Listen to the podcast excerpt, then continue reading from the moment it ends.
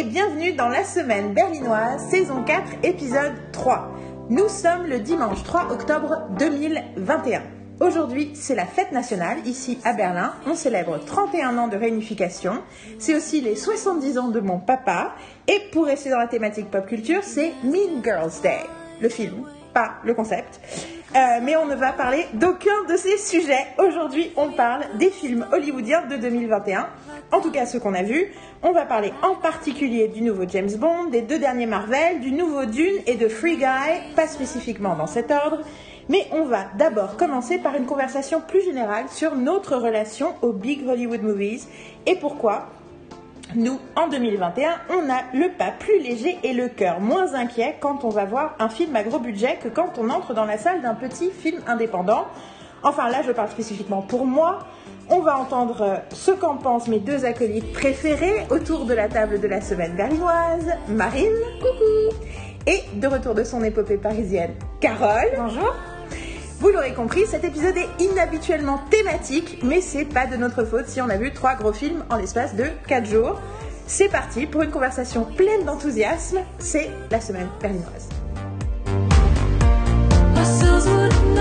Avant qu'on commence à parler d'Hollywood, je me sens euh, le besoin d'expliquer Mean Girls Day. Est-ce que les filles, vous connaissiez Mean Girls Day?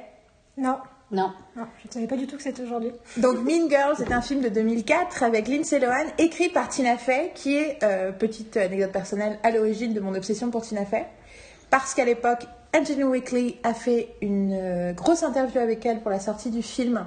Et j'ai lu l'interview et je suis tombée amoureuse de Tina Fey. Et l'année d'après, quand j'ai appris qu'elle avait une série, même je crois que c'est deux ans après, je crois que c'est 2006, Saucy Rock, j'ai fait oh, Mais je crois que c'est la nana qui faisait le truc et, euh, et c'est juste l'interview de, de, Donc elle joue dans le, dans le film et elle l'a écrit. Entre temps, elle en a fait une comédie musicale composée par son mari. Donc euh, Mean Girls a une autre vie après le film. Elle était là quand on était en. Elle s'était sortie au moment où on était à New York, non? Absolument. Mean Girls était euh, en salle quand c'est sorti à New York. Sur les grosses. Ouais, et on a, j'avais très, enfin voilà, il paraît que c'est très très bien. Et dans le film, à un moment, quelqu'un demande la date et la réponse c'est It's October 3rd. Et du coup, pour les fans de ce film qui a un peu un cult following, euh, c'est resté Mean Girls Day. D'accord. Et pour ceux qui n'ont pas vu Mean Girls, franchement, ça vaut le coup et ça a cimenté plein de concepts dans, le, je veux dire, la grammaire de la fiction euh, high school. Et euh, je l'ai pas vu depuis très longtemps, donc je sais plus si j'aime vraiment le film jusqu'au bout. Je me rappelle plus. Je sais que j'avais adoré Lizzie Kaplan, je sais qu'il y a Chabert dedans, je sais que voilà, il y a plein de choses. Mais il y, a- euh, un cast, il y a. euh, un cast Mag- ouf. Macadam, Rachel Macadam. Ah oui, c'est Rachel McAdams. Ah oui, oui, j'allais dire, c'est qui la, oui, la Mean Girl, Oui. Et donc voilà, donc Mean Girls Day, c'est aujourd'hui 3 octobre, mais nous n'allons pas parler de ce euh, type de film parce qu'en fait, c'était un film à l'époque, son genre- type de film qui, j'ai l'impression maintenant existe surtout sur les plateformes parce que c'est un milieu budget euh, marketé pour comédie marketée pour les filles, pour les ados. Euh, on n'est pas dans le big Hollywood. Donc voilà, mais je voulais quand même le préciser. Et euh, par contre, pour nous mettre dans la tendance du Big Hollywood, je, pour ceux qui ont vu l'image au départ de ce podcast, vous l'avez remarqué, je, on a posé le téléphone sur un livre. Donc maintenant, on essaye chaque fois qu'on enregistre de poser le téléphone sur un livre différent qui est en lien avec une des thématiques du jour. Et là, c'est l'autobiographie de Frank Capra qui s'appelle The Name Above the Title qui est un, bouquin qui m'a, je le disais, je l'ai lu, lu quand j'avais 14-15 ans et ça a complètement euh, conditionné mon, ma compréhension d'Hollywood. Et si vous êtes intéressé par Hollywood, par le cinéma d'auteur, par le, ce que c'est que de créer des films, je vous invite à lire cette autobiographie qui raconte vraiment euh, le moment où Frank Capra euh, découvre l'existence du cinéma, tombe amoureux, devient un réalisateur important et vers la fin de sa carrière euh, essaye de, de se libérer de la politique des studios et d'être indépendant. Voilà, je pense que ça peut parler à beaucoup de gens. Donc ça, c'était les trucs de pa- départ, mais euh, rentrons dans le vif du sujet. Les filles, est-ce que votre intro, vous étiez d'accord avec ce que j'ai dit? Tout à fait. Mhm. Tout à fait. Que d'aller voir un blockbuster, euh, enfin justement, alors, on va parler après du mot blockbuster, mais d'aller voir un gros film hollywoodien euh, ne nous fait pas autant peur que d'aller voir un petit film euh, indépendant. C'est clair. Ouais, c'est vrai que, en tout cas, ces derniers temps, plus que jamais, les films hollywoodiens nous ont fait du bien. Et avaient beaucoup de choses à dire sur le monde et, et voilà, et exprimaient euh, des émotions, des questionnements, des états d'âme euh, dans lesquels je pense beaucoup de gens se retrouvent en ce moment et des sont des films dont on a besoin. et que le cinéma indépendant et le cinéma d'auteur a quand même une tendance à déterminisme et à la fatalité assez marquée. Pardon. Et que euh, voilà, j'ai parlé la dernière fois de mon expérience avec Titan, donc c'est ma dernière expérience de film d'auteur, mais qui se veut un peu plus branchouille et tout. Donc en termes de mise en danger et d'expérience euh, douloureuse, euh, je suis allée loin. J'ai vécu l'extrême pour Ah, vous. J'ai des images là. Oh. Je précise que moi et Marie, nous n'avons vu que la bande-annonce. Et ça nous suffit. Bah, disons que la bande-annonce, on arrive à un point où quand elle passe, on regarde ailleurs dans le cinéma parce que la bande-annonce n'est pas agréable à voir. Après, je pense La que musique est très bien, hein, la musique est super. Bah, bah oui, Mais une de bon, mes le- chansons préférées. euh, Mais- No Oui, le malaise, Mais surtout. I Elle nous, elle nous a dit en fait.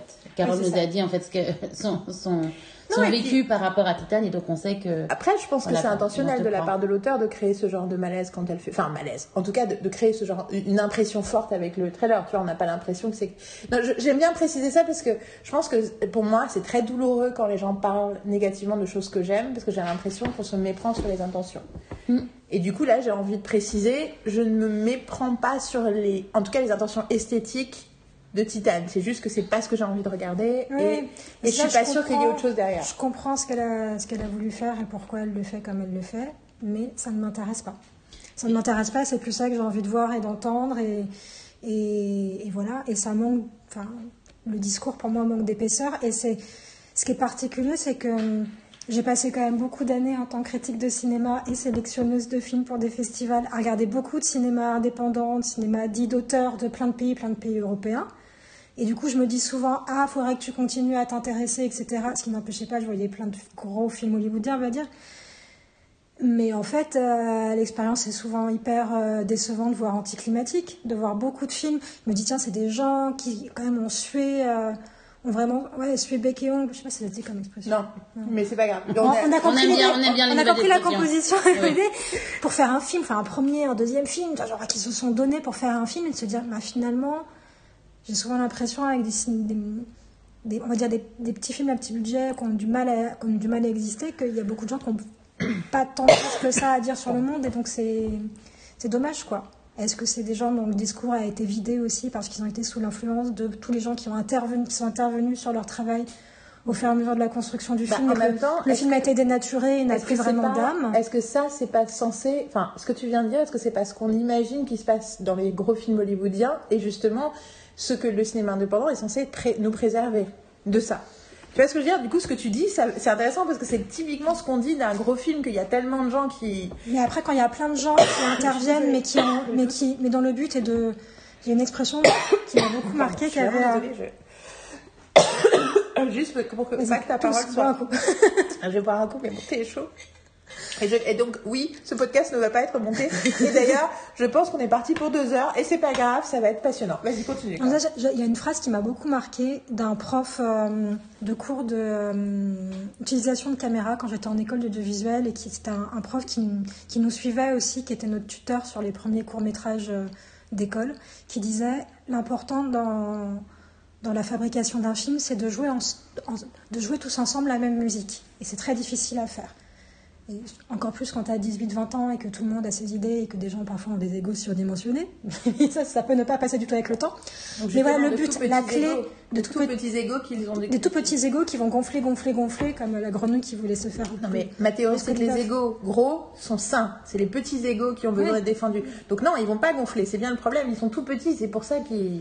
Tu vois ce que je veux dire? Ben, je vois ce que tu veux dire. En tout cas, moi, c'est ce que je ressentais à cette époque Oui. et l'expérience que, que j'avais de, voilà, de gens tout d'un coup qui veulent prendre toute la place et qui pensent, euh, qui pensent tout savoir ou qui, euh, ou qui ont aussi peur, je pense que c'est plus dans ce sens-là que tu le dis, que leurs idées ne soient pas entendues et donc euh, trépinent comme un enfant qui se roulerait par terre parce qu'il il veut qu'on qu'on l'écoute. Quand il y a plein de gens qui, parlent dans la, qui, qui parlent dans la pièce, on a l'impression que leur voix va pas être entendue. Et je pense que c'était hyper important qu'ils nous disent ça et qu'ils le répètent, même si on n'arrivait pas toujours à le faire et tout, mais ça m'a beaucoup marqué cette idée de comment on fait pour jouer tous ensemble la même musique. Et je pense que les films qui nous ont là marqués, émus, touchés, euh, face auxquels on s'est senti aussi comprise dans nos questionnements et on s'est reconnu, c'est des films où des, des gens, même si c'est un nombre incalculable de personnes, des gens qui, en tout cas, ont la volonté de jouer tous ensemble la même musique et de construire ensemble une vision du monde, un discours et que euh, et qu'on peut être des centaines de personnes à intervenir sur un film et être capable de le faire. Et ça, c'est incroyablement magique, quoi, d'arriver à ça. Je suis d'accord. ouais.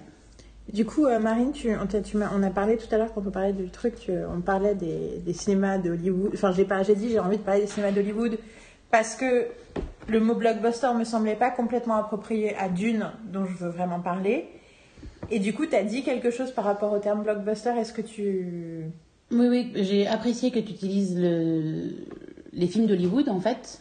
J'ai dit d'Hollywood. Big Hollywood. Big, Big Hollywood, les films, les films de Big Hollywood, en fait. Parce que j'ai une image du blockbuster par rapport à... Enfin, en général, les gens, quand les gens parlent de blockbuster, ils ont cette idée assez négative par rapport au blockbuster, en fait.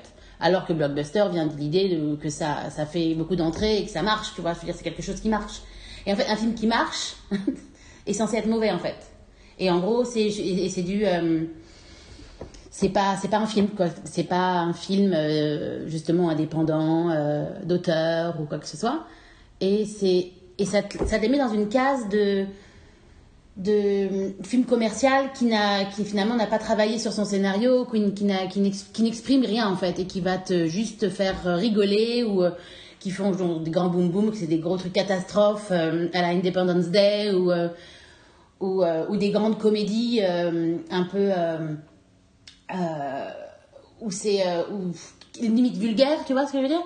Et en gros, c'est euh, et ça rentre dans cette case et en fait, je suis pas, et je suis complètement, enfin je suis pas d'accord avec ça parce que, ben, enfin surtout avec les années, dans ces 20 dernières années en fait, avec euh, Marvel, le MCU par exemple, euh, qui est comme une grosse preuve que le blockbuster peut avoir une âme, tu vois ce que je veux dire par rapport, par rapport à ça et, et surtout, enfin, c'est des films souvent mieux euh, que des petits films d'auteur euh, où euh, je pense que certaines personnes vont penser trop à ce qu'ils disent, donc finalement ils disent rien.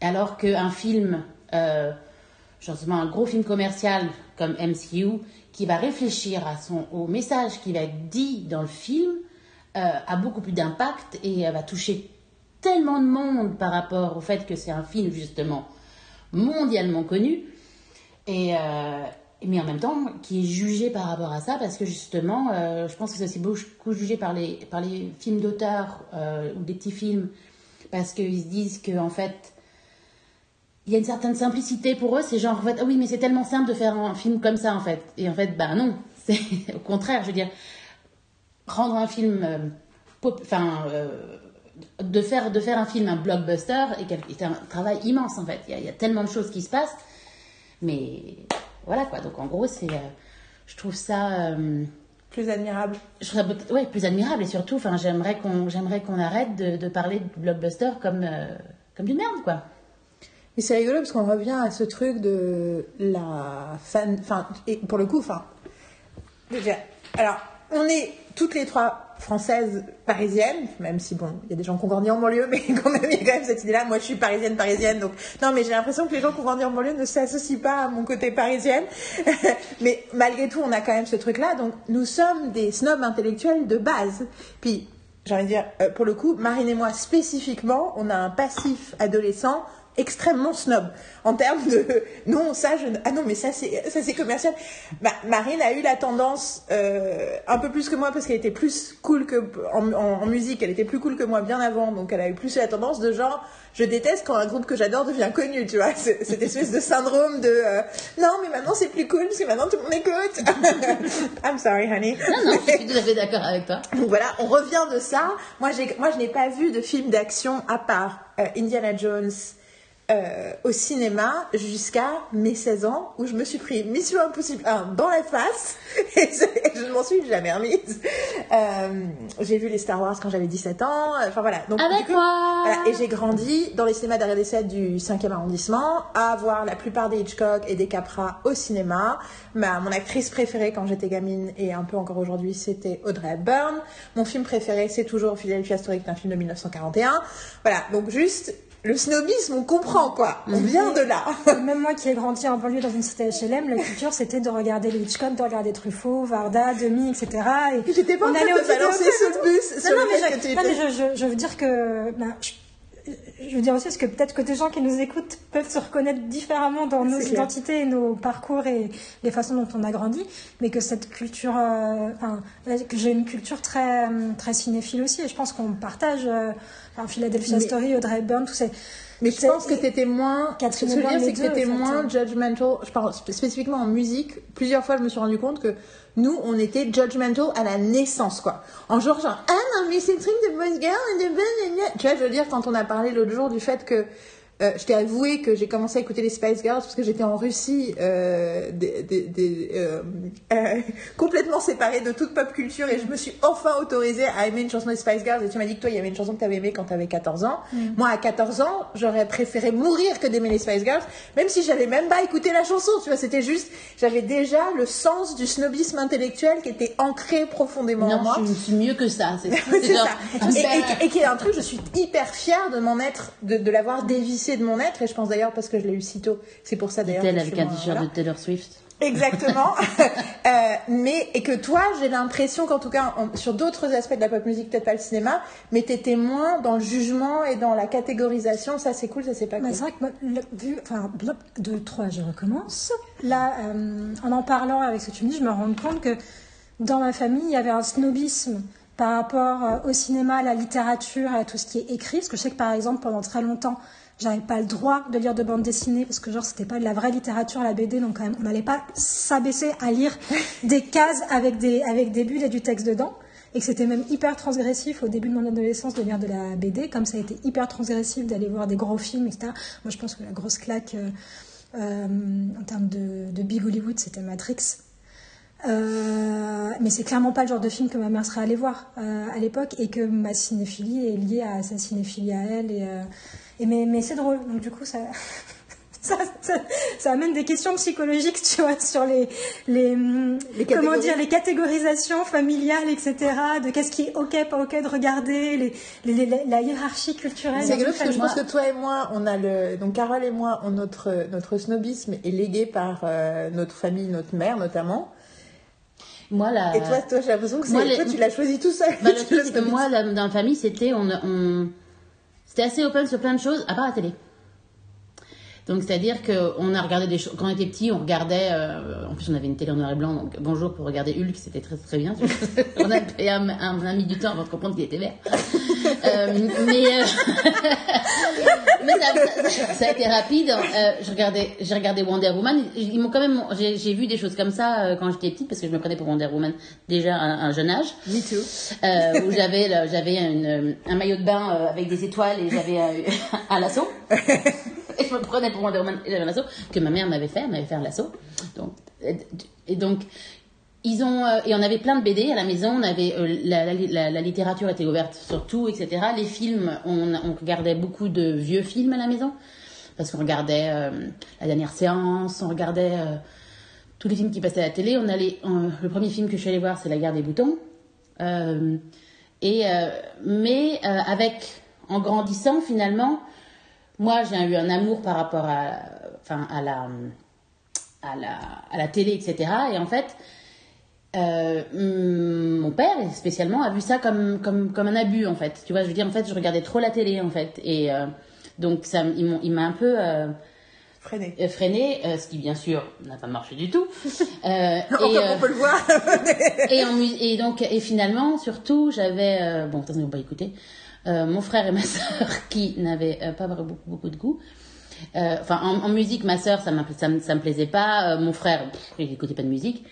Et donc finalement, oui, c'est vrai que je me suis fait mon propre, je me suis créé mon truc, mais il me donnait plein d'opportunités en fait quand même. Mais je pense que le snobisme intellectuel, toi, tu l'as, tu l'as, tu l'as développé en musique en réaction à, à ton, à ta grande sœur.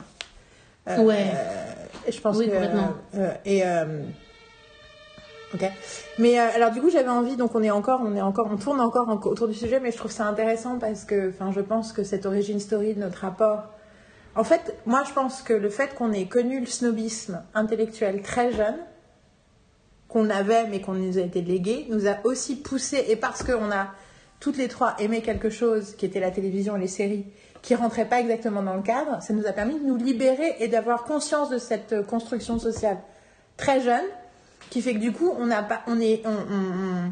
n'est pas complètement, on l'est toujours un petit peu, hein, parce que ces trucs-là, faut les déconstruire de l'intérieur, mais on n'est pas vraiment victime de ce type de préjugés, en fait, vis-à-vis de la culture. On n'a pas le rapport art contre, le art contre commerce, on n'y croit pas, en fait. Et ça fait longtemps qu'on n'y croit pas, parce qu'on a dû déjouer ce truc-là dans notre tête avant même nos 20 ans. Je pense que ça, c'est un truc important. Et ça me fait penser à un truc que j'ai réalisé quand je, suis allée boire un verre avec euh, Florian Echeverry euh, en juillet. Et euh, Lord of Noise sur Twitter et sur Instagram. Suivez-le, il est plein d'informations passionnantes, entre autres choses. Et, et, à un moment, on parlait de. Je sais plus pourquoi on parlait de ça, mais à un moment, ce que je lui ai dit, c'est que j'avais l'impression que la plupart des gens donc c'est ma théorie sur les blockbusters, le fait que j'en ai pas vu jusqu'à ce que j'ai 16 ans, à part Indiana Jones, euh, que j'allais voir avec mon père. Euh, le, le... D'ailleurs, je les ai vus beaucoup trop jeunes, ces films, mais bon, c'est un autre problème, parce que j'ai vu, j'ai vu le 2 au cinéma, et le 2, il est trashissime, mais si vous regardez l'année de sortie du 2 par rapport à mon âge, c'était trop tôt. Passons. Euh... Ce qui est intéressant, c'est que j'ai l'impression que les gens sont blasés adultes des films blockbusters qui leur rappellent les trucs qu'ils regardaient quand ils étaient jeunes. Donc je parle pas de la génération de fanboys qui a pas grandi et qui continue à aimer Star Wars. Ceux, tu vois, je parle pas, enfin, je, je parle pas du côté négatif des fanboys, mais du côté positif de ils oublient pas ce qu'ils ont aimé quand ils étaient jeunes.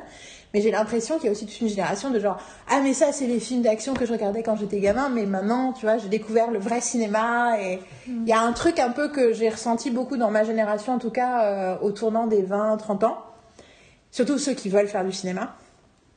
Et et je me suis rendu compte que le côté, euh, en parlant en Florence, je me suis rendu compte que le côté ah mais ça j'aimais ça quand j'étais gamin, maintenant je suis plus intéressant que ça. Eh bien moi je l'avais avec le snobisme. C'est que j'ai l'impression que le snobisme intellectuel, c'est un truc que je faisais quand j'étais gamine, mais j'ai grandi, maintenant je fais plus ce genre de truc. Je trouve ça tellement lame de pas aimer les films commerciaux, tu vois, parce que c'est tellement une posture de quand j'avais 14 ans. Parce que en fait, et je sais pourquoi, on en parlait, parce qu'on parlait d'Indépendance Day, et j'ai dit, quand Indépendance Day est sorti, moi j'aurais plutôt mourir que d'aller voir Indépendance Day. Je trouvais ça sale. C'était ah, vraiment genre, ah, tu vois ce genre de film, quoi. Ah non, mais, excuse-moi, quoi. Et je ne sais pas quand c'est sorti, mais c'est sorti en 94, je crois. Donc j'avais 14 ans. Et j'étais genre, ah non, mais excuse-moi, euh, moi je veux voir, euh, et je me rappelle très bien, le jour où je suis allée au cinéma avec trois gars, on était, j'avais 12-13 ans, et on était, j'étais avec trois garçons et il voulait voir Last Action Hero et j'ai fait un film avec Schwarzenegger. et du coup, je l'ai pas vu d'ailleurs. J'ai toujours pas vu, alors que ça fait des années que je le vois en fait. Austin. Et j'ai convaincu le l'intello des trois de venir avec moi euh, regarder euh, Much Ado About Nothing de Kenneth Branagh j'avais déjà vu. Je voulais revoir. Non, nous on va voir l'adaptation Shakespeare, s'il te plaît quoi. Donc ça, c'était moi à 13-14 ans et du coup, j'ai l'impression que moi je vois ça comme un truc, euh, ouais, comme un truc de de naïveté et de pacotille d'enfance en fait ça me fait penser, moi j'ai l'impression que dans mon enfance, il y avait quelque chose aussi de l'ordre de les big Hollywood movies, les blockbusters, c'était des, c'était des films de garçons. Et que moi, dans, dans mon éducation à moi, avec ma mère, c'était en tant que fille, on va pas s'abaisser à aller regarder des films de garçons. c'était, ça, c'est leur truc, là, c'est leur bac à sable, donc on les laisse se battre, se rouler par terre entre eux pendant ce temps-là, nous, on a, des, on a des choses à réfléchir, quoi. on n'a pas que ça à faire euh, d'enfiler des perles, à casser des immeubles et tout, quoi. Parce que bon, euh, dans, la tête de ma mère, c'est un peu, on a un monde à changer, quoi. Donc, euh, donc ouais, on va, on va regarder, on va regarder d'autres choses. On va regarder, on va regarder Hitchcock, on va regarder Capra, on va, on va, on va regarder les films de Varda, on va s'intéresser à plein de cinéma européen, on va s'intéresser à Bergman, mais, mais voilà, quoi. Il y avait une mission à accomplir, et puis je pense qu'il y a de de, de, quelque chose de l'ordre de ce qu'on appelle aujourd'hui les transfuges de classe, les gens qui, qui changent de classe sociale, qui se transforment. et que ma mère a toujours envie de se dire voilà, on, on, habite dans une cité, mais on a la culture de gens d'autres milieux et que c'est important parce que pour votre mobilité sociale, vous avez besoin de ces, ces, ces outils-là. Alors qu'il y avait aussi le truc d'aller voir la Station Hero, c'était le truc que vont faire tous les garçons de la cité, donc on va pas. On va, on va pas aller faire cette chose-là. Mais, euh, et donc, euh, et il y a un truc aussi associé pour moi, toujours sur la notion de, de genre, que par contre, je me rends compte en t'écoutant que mes premiers souvenirs de gros films hollywoodiens, je pense qu'il y en a d'autres, mais ce qui reste dans ma tête aujourd'hui, c'est deux films que j'ai avec mon père, pour le coup. c'était Labyrinthe, parce qu'il adorait David J'ai Bowie. toujours pas vu. Et J'ai mis très longtemps à me souvenir même que j'avais vu ce film parce que j'avais que quelques images du film en tête et des années plus tard, je me suis rendu compte que c'était ce film-là. On l'avait vu avec des sous-titres, euh, avec des sous-titres dans un petit cinéma de Montparnasse et il me lisait, il me lisait tous les sous-titres. Est-ce que c'est du Big Hollywood du coup, labyrinthe Mais Je me ça- pose la question. C'est particulier, je pense que c'est un peu un, un- c'est un entre-deux, mais il y a un truc de film de genre Et, euh, euh, Batman le défi. Ah bah moi aussi j'ai vu celui-là avec mon c'est père. Batman le défi. Ah c'est le 2 Ouais. Moi j'ai vu le 1 avec mon père. Et pareil, euh, j'étais trop jeune pour, l'autre qui se fait acidifier la, la gueule. J'étais trop jeune. Mais le premier, je l'ai vu aussi, mais je sais pas pourquoi, c'est le Batman le défi euh, qui m'a marqué. qui, Mhm. qui- qui m'a marqué. Mais il y avait quelque chose de l'ordre de la, de la transgression d'aller voir ces films. C'est pas les films qu'on est censé, que j'étais censé voir. Tu vois, euh, ce- Marine, t'avais plein de trucs à dire. Donc déjà, Labyrinthe, évidemment, je pense pas que c'est, euh, je, je le caractérise pas, je ne le caractériserai pas de blockbuster parce que c'était euh, trop. On a euh, dit Big Hollywood, pas trop- Blockbuster. Big oui, Hollywood, oui, de Big Hollywood. Ça n'a pas été un gros succès commercial, je Non, non, mais pense, mais, justement, c'est justement quelque c'est- chose qui est pas de l'ordre du film d'auteur, qui est du film de genre avec Mais une est-ce que c'est un euh, gros budget? C'est non. ça en fait. Enfin, le truc, c'est, je pense oui, mais après, euh, je suis pas sûre complètement parce que ça fait quand même, quand- enfin, ayant vu le film et euh, machin, je, je sais pas. Mais c'est une vraie question. Euh, la pas définition de Big Hollywood, on va dire et vous me dites si quand vous poussez cette définition à autre chose. Mais là, je définis Big Hollywood comme big budget. Ok. Euh, moi, je voulais dire que ma, en fait, mon amour du big Hollywood slash blockbuster, à l'époque c'était vraiment blockbuster, c'est quand je suis allée aux États-Unis en fait, parce que comme j'y suis allée quand j'avais 14 ans, euh, euh, c'est là que j'ai découvert les films, enfin surtout la- Hollywood quoi, enfin le- vraiment le, le- le côté euh, gros cinéplex où tu vas voir, je suis allée, je suis allée voir euh, Jurassic Park, je suis allée voir Last Action Hero justement, Euh, j'ai vu Bill and Ted. Journey, Journey machin là. Journey, que des trucs que des et surtout enfin avec des, des acteurs enfin des, des, des, des acteurs où j'aurais jamais enfin dont j'étais pas donc j'avais entendu parler ou quoi que ce soit mais je, je veux dire c'est ils étaient pas forcément dans ma dans, dans ma vie quoi. Tu vois et ça m'a ouvert aussi à Beverly Hills 90210 donc euh, donc ça m'a ouvert à un, monde euh, Waouh, j'ai eu les yeux fait, euh, qui se sont transformés en étoiles, tu vois, ça a vraiment été, et puis surtout les, la, la, et ça m'a ouvert aussi à la VO, quoi. Et je sais que le truc, aussi, les gens nous ont considérés, toi et moi, comme snobinards aussi, parce qu'on regardait de la VO et qu'on était, on voulait pas regarder les films en français. Et c'était genre, en gros, ah, mais vous êtes vraiment des snobs à regarder, je fais, non, c'est juste mieux! c'est juste, c'est juste, c'est tellement plus agréable de, mais je me souviens, j'ai été jugée pendant des années sur le fait que je regarde, je voulais regarder des choses en VO. C'est sérieux? Parce que du coup, je suis contente qu'on fasse ce contexte, ce contexte de. En fait, on est dans le contexte historique de la conversation, enfin un contexte historique personnel de la conversation pour avant de parler de ces films-là et de Hollywood de 2021. Je pense que c'était important de parler de ça parce que surtout qu'un des trucs de Hollywood 2021 dont j'ai envie de parler, mais je pense qu'on a tous envie de parler. Pourquoi on sent plus, on sent le cœur, le pas plus léger et le cœur moins inquiet, c'est pour des raisons de représentation et des raisons politiques, soyons clairs. Mais du coup, je trouve ça intéressant de montrer aussi tout ce, de- de- de- d'encadrer la conversation par nos propres expériences et notre propre rapport. Parce que je pense que, en plus, ce qu'on est en train de dire là permet de clarifier des choses qui sont des barrières pour d'autres gens pour ces films-là, en fait. Euh, et mais du coup, je réalise que moi, pour moi, c'est pas pour rien que j'ai voulu mettre le film de le bouquin de Capra. Et, quand je pense à Big Hollywood, et Big, je pense à une, une interview de, je ne sais plus comment ça s'appelait, le critique cinéma du Figaro, qui s'appelait, je crois, un truc avec, il y avait, je sais plus, c'était Le Noir ou Noir ou je ne sais plus, dans les années 90 en tout cas. Et je sais que c'était un critique qui était très, comme dirait ma mère, comme disait ma mère à l'époque, il y a quelqu'un qui avait souvent mal au ventre.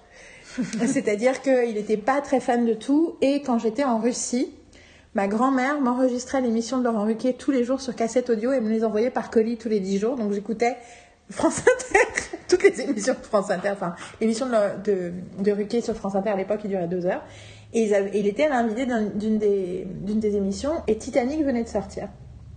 Et en fait, il avait écrit une, une critique dithyrambique de Titanic et ça surprenait euh, j'ai fait des guillemets, euh, les, les, gens de l'émission, parce qu'il y avait un côté, euh, ah pourtant vous êtes hyper dur avec plein de trucs, et là, genre, gros film, gros budget, le plus gros budget de l'histoire du cinéma, et vous êtes fan, quoi. Et en fait, il avait dit, je me rappelle, il avait dit, bah oui, mais c'est, on, peut, on ne peut être qu'admiratif quand Hollywood sait faire ce que juste seulement Hollywood sait faire. C'est-à-dire que oui, c'est un gros budget, mais c'est totalement euh, épique, c'est totalement. Enfin, et en fait, entre temps, on a les mots pour le dire. C'est il y a beaucoup, beaucoup d'émotions et de vulnérabilité dans ce film. C'est pour ça que ça marche. Et euh, ils ont vraiment réussi à, à créer de l'humain au milieu d'une histoire euh, épique. Et, euh, et, ça- et du coup, c'est resté pour moi ça, Big Hollywood. Et en fait, pour moi, c'est complètement lié euh, à Hitchcock, c'est complètement lié à Capra, à euh, Lou Beach, à Hawks, c'est complètement lié à tout, ce cinéma-là en fait. Et donc du coup c'est rigolo parce que quand tu parles de de je, bon Jurassic Park j'ai toujours pas vu mais ou la Section non plus mais ce genre de cinéma là des années 90 ou quand je pense à Mission Impossible et ce qui m'a impressionné quand j'ai commencé à voir du coup c'est vrai parce que j'ai vraiment pendant longtemps eu un gros gap de cinéma entre les années 60 et les années la fin des années 90 j'avais rien vu j'ai vu Terminator plus tard. J'ai tout vu plus tard parce que j'avais ce cinéma là me semblait toujours beaucoup trop euh, il y avait un côté un peu cheap pour moi Mm, du côté années 90 et d'ailleurs quand le quand Disney Plus a lancé Star je me suis rendu compte qu'il y avait plein de films des années 90 que j'avais pas vu et je me Oui, suis on dit, avait fait, un, on avait fait un, on a fait un Une test de liste et, et il y en a plein plein que j'avais envie et de voir je me suis rendu compte que j'en avais vu plein. voilà t'en avais vu là et moi j'en avais mais j'avais un avantage sur toi, c'est que j'avais un oncle qui avait un vidéoclub. oui voilà c'est ça Ok, il avait un vidéoclub qui avait la VO. Mais, mais du Ah, coup, ce truc-là, c'est rigolo parce que pour moi, il y a l'idée effectivement de ce que, voilà, je pense à cette phrase. Hollywood fait ce que, que seul Hollywood sait faire et peut faire.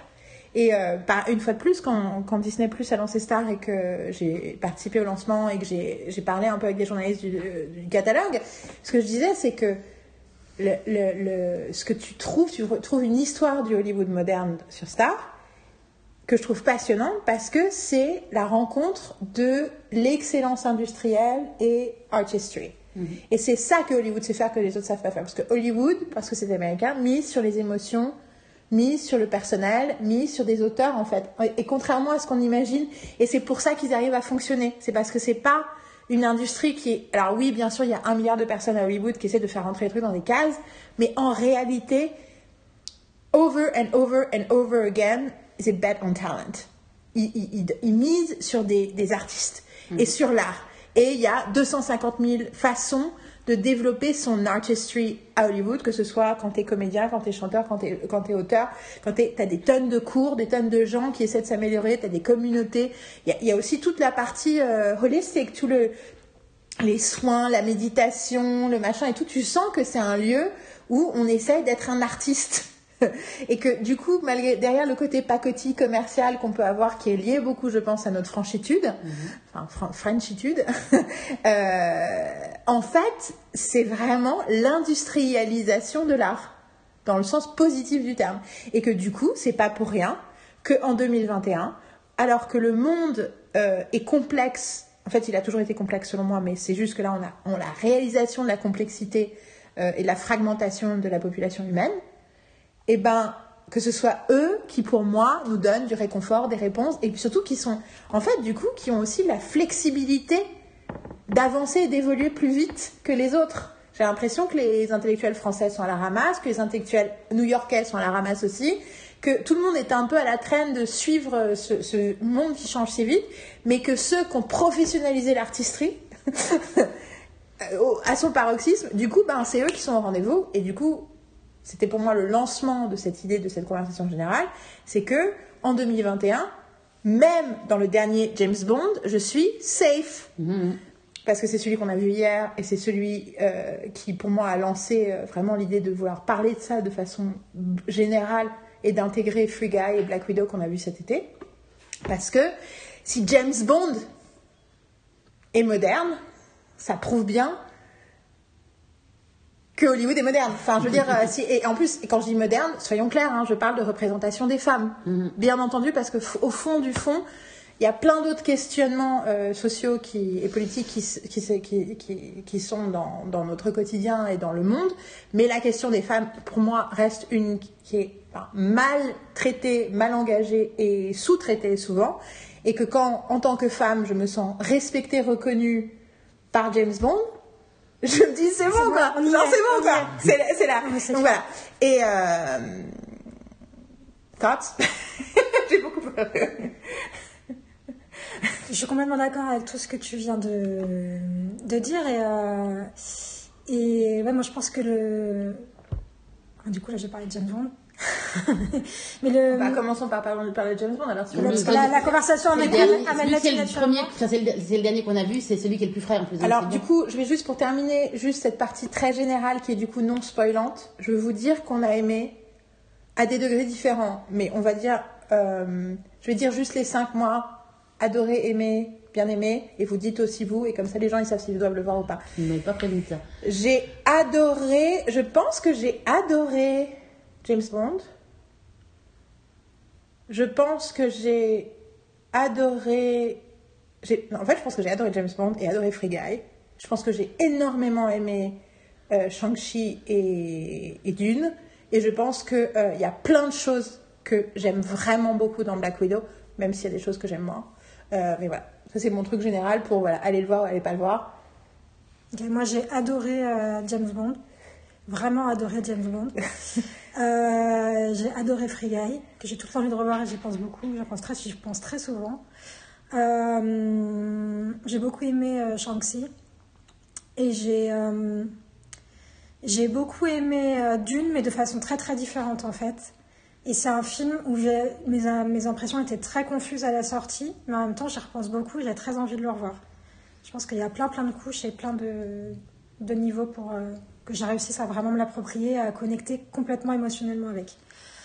Euh, et et, et, et c'était quoi? Et Black Widow. Black Widow, bah, moi Black, Black Widow, il y a beaucoup de choses que j'aimais dans le film et il y a des choses qui m'ont qui m'ont frustrée. Voilà, je partageais.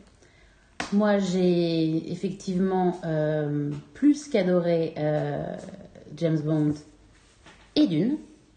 Je les mets sur le même, même, même, au même niveau. Il y a vraiment des choses dans Dune qui m'a tellement. euh, Enfin, c'est surtout la- le, le- le fait de, de- ne pas voir le temps passer, en fait. Quand tu... Et puis surtout d'y repenser. Mais les deux, je les mets à peu près au même niveau. Euh, ensuite, j'ai. euh, donc, c'est plus qu'adoré. hein. Après, j'ai adoré Free Guy. Et d'ailleurs, je, je fais des citations par rapport à ce qui se passe dedans. Donc, c'est vraiment. C'est adoré plus dans le sens. C'est tellement. C'est fun, quoi. C'est vraiment le. Et c'est nourrissant. C'est super, voilà. Euh, euh, après, j'ai euh, j'ai vraiment beaucoup aimé Shang- Shang-Chi, qui est. ouais, enfin, je le trouve génial. Black Widow, j'ai, ça m'a plu, mais j'ai oublié le film. Toujours le critère spécifique de la mémoire de Marine. Et en fait, à le partir du moment où j'ai oublié que j'ai vu le film, euh, c'est qu'il y a, y, a, y a des choses qui m'ont plu dans le film, parce si j'y repense, mais, euh, mais j'ai plutôt été, déçue en fait. Euh, du coup, je voulais juste préciser qu'en écoutant bien sûr le rangement de Marine, ça m'a fait remettre en question le mien. Je veux dire, c'est qu'en fait, d'une, j'ai tellement besoin de le revoir que du coup, je sais pas où ça va finir. En tout cas, c'est sûr que j'ai été mille fois plus heureuse que ce que j'imaginais, sachant que un des départs de toute cette conversation, c'est un bout d'interview de Denis Villeneuve où il dit que les films Marvel, parce qu'on lui demande ce qu'il pense, et dit ouais, mais je pense que le problème, c'est que vu qu'ils se ressemblent tous, on est un peu tous zombifiés du cerveau. Et je te dis sur ce, je pense que euh, qu'il n'a pas dans son entourage quelqu'un qui a vu des films Marvel ou qui aime les films Marvel et qui est capable de lui en parler d'une façon bien quoi. Il a aucune idée de ce qu'un film Marvel qu'un Et- du MCU peut être capable de faire quoi. Et du coup, mais du coup, ça me donne vachement envie, euh, voilà, qu'on. Ça me donne vachement envie de revoir les MCU et de faire. Alors, je sais pas, ça doit être des podcasts, des vidéos, des machins, mais il y a vraiment. J'ai vraiment envie de parler en détail de pourquoi chaque film est intelligent et intéressant. Ou pas, d'ailleurs. Enfin, c'est aussi ce qui fonctionne pas. Je pense que ça devrait être étudié. Et je... Mais le problème, c'est que j'arrive même pas à savoir si je le fais en français ou en anglais, en fait. J'ai un déjà vu de ça. Je pense que, Je pense la que je dis à chaque fois à chaque que fois qu'on parle d'un film Marvel, c'est je pense qu'il faut qu'on fasse quelque tu sais chose quoi de vidéo? Je pense que même et surtout, bien avant- se revoir tous les Marvel. Depuis Ça, c'est- 2015, chaque fois qu'on faisait un podcast avec Dom, on finissait par mais il faut qu'on fasse une émission où on prend tous les Marvel et tout. Donc ce problème est un Et problème. t'as déjà depuis six ans. commencé à regarder les Marvel, ça veut dire commencer. Rien à réfléchir. C'est-à-dire, elle a Et, commencé par Marvel, mais elle n'a pas fait. Et, et, et non, mais surtout voilà que non, ils sont en fait ils sont tous différents. Mais donc du coup c'est intéressant parce que ça m'a fait beaucoup. euh, Pour terminer, je dirais qu'en sortant de Dune, j'ai dit à Carole, je pense que le problème de Denis Villeneuve avec Marvel ou pour les gens qui n'aiment pas Marvel et qui aiment Dune, euh, qui n'aiment pas Star Wars et qui aiment Dune, parce que je pensais spécifiquement à Star Wars, parce que bien sûr il y a plein de liens entre Star Wars et Dune de façon évidente. Et c'était, je me disais, mais en fait c'est un peu comme si Star Wars c'était New Amsterdam et Dune c'est Dispatches from Elsewhere. Et du coup, je pense qu'il y a beaucoup de gens qui aiment Dispatches from Elsewhere qui vont pas regarder une série médicale de NBC et donc ils n'osent. Ou même, j'ai dit, mais même pas, c'est même pas New Amsterdam, c'est Mom, qui est une des meilleures comédies euh, de ces 20 dernières années, qui est incroyablement brillante, mais qui pour les gens qui vont regarder Dispatches from Elsewhere, ça ne reviendrait pas à l'esprit de regarder une sitcom de Chuck Lorre euh, sur CBS. Et donc, du coup, et pour moi, c'est. Mais les deux, j'ai envie d'avoir les deux dans ma vie. Voilà, Ouais. donc, ça, c'était le truc. Non spoilant, à partir de maintenant, on spoil. On va faire par chapitre. Donc, euh, voilà, là, on va commencer le chapitre James Bond et ensuite, on va faire les autres. Donc, commençons le chapitre. C'est parti, on parle de James Bond. Je voudrais d'abord dire que j'allais commencer que sur le fait que c'était mon préféré. Et a priori, je ne suis pas la seule. je tiens à dire que j'étais, et pour le coup, d'une, bon, à part le fait que j'ai un alien dans ma chambre qui a fait un bruit bizarre il y a deux jours et que j'ai eu l'impression d'être possédée par Dune. Enfin, c'était pas un alien, c'était un bruit d'alien. Ça faisait, ça faisait machine de Dune au milieu de la nuit. euh, bip, bip. Anyway, euh, à part ça, j'ai pas vraiment, enfin, j'ai vraiment, j'ai pas beaucoup eu d'images de Chang-Chi, Shang- comment, comment on prononce correctement? Shang-Chi. Shang-Chi. Shang-Chi ou de Dune qui me sont venus, alors que par contre, on a vu James Bond hier et j'ai les images de James Bond et les moments de James Bond qui m'ont repris euh, au réveil, au coucher, au milieu de la nuit. euh. Donc je, me rends compte aussi de l'impact d'un film et que c'est vrai que dans la qualité en termes de film de cinéma, pour moi, le plus successful dans son impact et dans son, sa complexitude de toutes ces James Bond, de tous ces films dont on parle. Et, euh, et je, je, je, j'ai apprécié plein de trucs sur James Bond et voilà. J'ai- en fait, je m'y attendais pas. je m'y attendais juste pas en fait. Non, moi non plus. Ça a été une claque euh, énorme du début à la fin par euh, plein d'aspects. Moi, mon, euh, je pense que je- j'ai vraiment commencé à aimer James Bond euh, à partir du moment où ça a été euh, Daniel Craig. La Casino Royale, c'est quand même. C'est super. vraiment. euh, Il y a vraiment un truc euh, qui s'est passé à ce moment-là. Casino Royale, ça a, été une, ça a été une grosse claque. Et pendant très longtemps, moi, quand j'étais ado, jeune, euh, James Bond, c'était. C'était une fiction qui me laissait à l'extérieur parce que euh, vu euh, la place des femmes et le rôle des femmes dans ces films, euh, c'est pas des choses que j'avais envie de regarder. Je me, ouais, je me sentais presque repoussée par les films. Quoi. Je me souviens d'un copain en terminale qui était passionné de James Bond, qui avait des, silhouettes en carton à récupérer au cinéma de James Bond de partout. Mais pour moi, c'était un monde extérieur au mien. Et le nouveau cycle à partir de Casino Royale, c'est ah, mon Dieu, qu'est-ce qui se passe? On est en train de réinventer la franchise. J'avais lu, j'ai lu Casino Royale à ce moment-là et Le- et là, ah, le- le- le premier roman le premier roman et tout, et euh, que j'avais beaucoup, 60, beaucoup aimé. Puis je trouvais vraiment que c'était en plus en fait un roman de nerd, quoi, parce qu'il y a tellement, il y a tellement de choses J'ai jamais lu. hyper précises sur les cartes et tout, sur la stratégie. Enfin, c'est Mais attends, attends, juste je précise parce que je suis, je sais pas en fait. Euh, c'est pas quelque chose qui est évident pour moi, mais le film Casino Royale, c'est vraiment. Pour moi, c'était juste le titre. qui- non, c'est la- proche. euh, Pour moi, pour moi, c'était juste le titre qui était une référence au premier roman. Je pensais pas que c'était une vraie. euh, Dans le, dans le contenu, euh, dans le contenu, c'est une vraie adaptation euh, du roman. Et y compris le personnage de Vesper? Oui, y compris en particulier de, Ves- de Vesper. Oh 15 ans plus tard, Yael découvre des choses. Ok. Et, euh, et du coup, j'avais très hâte de voir ce, James Bond. Et dès le début, j'ai été complètement happée par, euh, happée par le film, euh, par euh, la relation de, James Bond avec Madeleine. Je trouve Léa Seydoux incroyable dans ce film et franchement c'est pas toujours le cas. Mon rapport à Léa Seydoux est compliqué. Et, et, à la- et a- en fait, dès le début, je trouve qu'il y a tellement d'émotions qui sont exprimées, tellement de doutes, de vulnérabilité, de sensibilité, d'état d'âme de la part de James Bond comme de sa part à elle. Et en même temps, on est dans des décors incroyables en Italie. Enfin, la ville est, c'est splendide, c'est magique en fait les lieux dans lesquels ils ont tourné. Et il y a vraiment une façon d'utiliser l'espace qui est dingue. Les cascades en voiture, en moto sont incroyables. À un moment donné, on a tous les trois retenu notre souffle. Il y a un truc, il y a un mouvement en moto qui est juste dingo. quoi. Qui au tout début, c'est quand tout il monte, euh, quand il ah là là, mais c'est- Mais là, mais Oh, c'est enfin, ouais, c'est Faut pas écraser les gens. C'est le cinéma d'action à son niveau d'excellence maximale en fait en termes de cascade, en termes d'utilisation de l'espace du décor, puis pas n'importe quel décor, on t'en met plein la vue à tous les niveaux. Là tu dis mais quel niveau de compétences réunis dans ce film à tous les niveaux en fait? Euh, au niveau de l'écriture, au niveau du jeu, au niveau de la déco, au niveau des, effets spéciaux, au niveau des cascades, au niveau de, ben, du scouting, de, des repérages, de trouver les lieux. Enfin, et à la fois, il y a de l'humour, il y a des détails dans euh, comment on va faire arriver un troupeau de moutons au milieu de la rue pour essayer de- d'empêcher James Bond de passer à fond la caisse avec sa voiture de, de dingue. Donc il y a plein de petits moments hyper drôles et hyper sensibles dans un moment d'action. On est en mode euh, boum boum pam pam quoi. Pour, Et là en fait c'est tout réuni, tout réuni en même temps. Tu dis ah donc c'est là, possible de faire ça. la première Je suis sur la du première séquence du film. Quoi. Et déjà tu fais ok donc là déjà je, je suis, je suis perdue, je suis perdue, j'ai envie de m'allonger par terre, dire ah c'est trop bien. Oui, il n'y a pas encore le générique. Il n'y a pas encore de générique, quoi. voilà, en plus, bon, les deux sont juste, euh, sont juste magnifiques, incroyablement Oui, a là, une comme l'autre. euh, euh. Il y a une chemistry de ouf, euh, de, de ouf entre, entre eux. Bon, par contre, Je leur pardonne presque leur différence Bah, d'âge. je- C'est clair. j'ai pensé à, j'ai pensé à un moment donné, je fais, quand même, c'est un peu limite. Mais bon, on va dire. Mais en fait, il est pas si vieux que ça va lui? Il est né en 68. Ah bon, donc ça. Donc il a 50 ans. Il a pas euh, 60 ans. Parce mais- qu'il fait vieux dans ce film. Ouais, hein. il fait vieux, mais- tellement beau qu'on lui pardonne, mais, juste- il est. voilà, mais, mais- Bah, il est à la mais retraite, donc en fait, il y a un euh, côté, en gros, euh, genre, euh, Ah, mais il a Ouais, fait puis il est 50 ans. fatigué, quoi. Tu dis, James Bond, il a vécu tellement.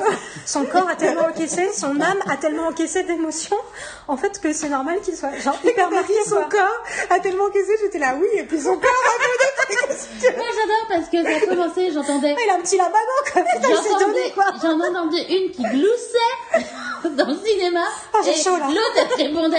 Et je, je- je- je regardais le truc et j'entendais. C'est moi. Oui, c'est toi. Genre, il apparaît. attends, il apparaît. Oh, il est torse nu. Il sort de l'eau. Machin. Non, mais, non, mais non, j'ai gloussé parce que j'ai trouvé ça hyper drôle comme, euh, comme mise en place. Le côté où il le montre, enfin, tu vois, le côté James Bond arrive, il est avec ses lunettes de soleil en maillot de bain, ça m'a fait rire parce que j'ai trouvé que c'était osé de faire genre, on assume, on Il est y a dans un de James Bond. il y a des images comme ça qui sont des lieux communs de James. Bond, qu'on retrouve dans tous les James Bond, mais là, je trouve que c'était un peu plus fin. Ouais. Et en même temps, ça, ça fait des petites Le respirations. moment où il se Puis à un moment retourne et donné, il tire dans la, la, la- le, tunnel. le tunnel, on s'est regardé à ce moment-là, que c'est vraiment l'image, Ah, bah, comme c'est l'image des génériques et tout. Mais voilà, c'est des petits Genre, clins elle, a, dû enlever son pull. Là, j'en ai plus parce que j'avais trop chaud. J'ai plein d'autres trucs à dire, mais j'ai envie que Marine, euh, vas-y. Et voilà, il y a euh, plein de...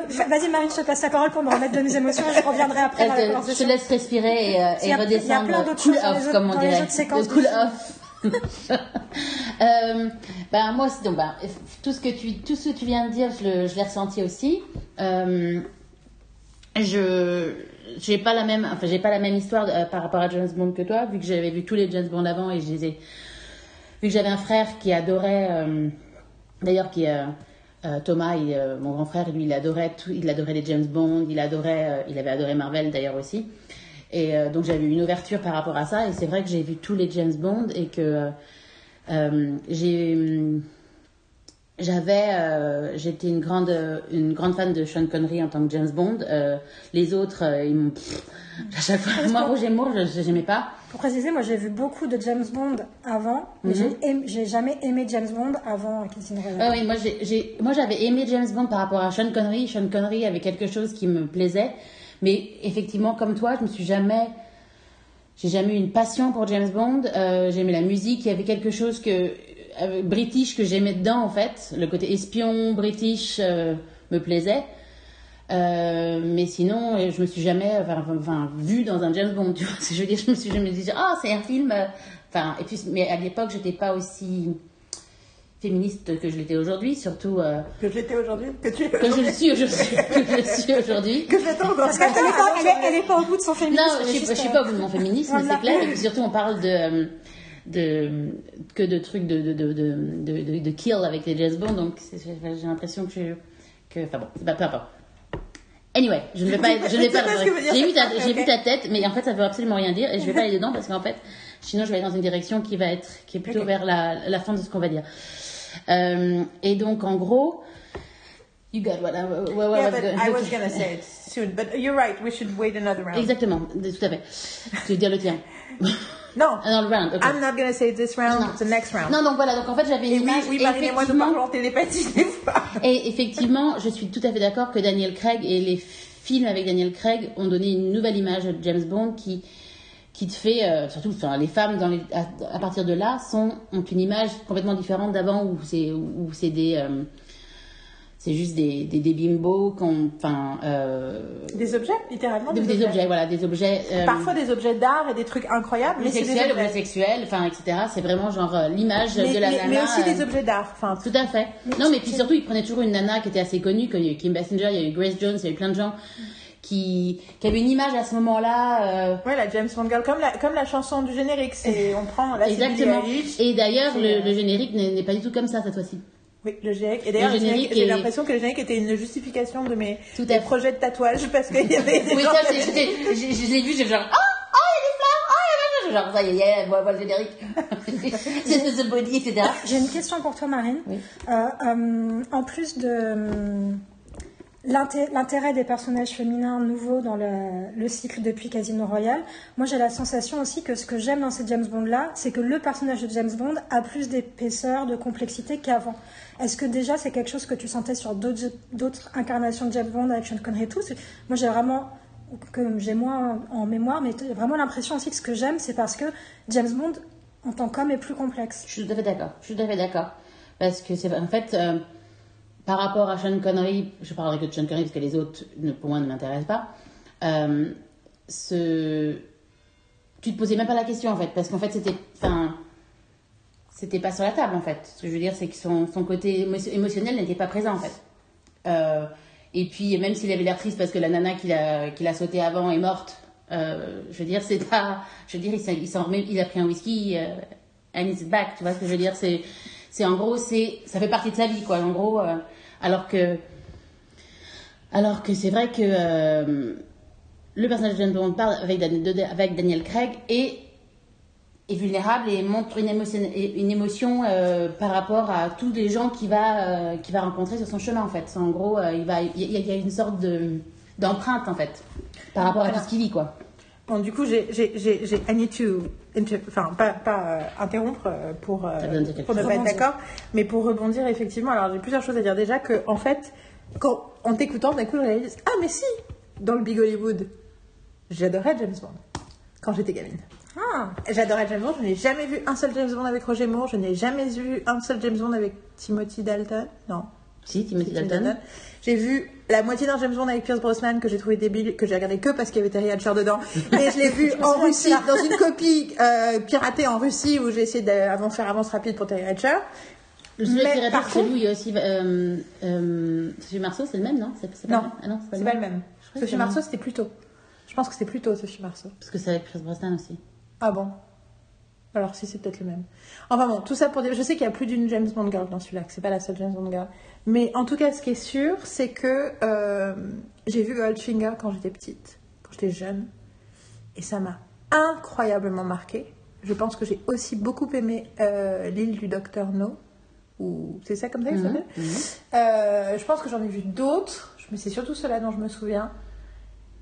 Et en fait, c'est rigolo quand tu m'as quand tu as commencé à parler, quand tu m'as dit, tu me dis pas à moi, tu me dis à tout le monde, mais moi je, je l'ai entendu moi.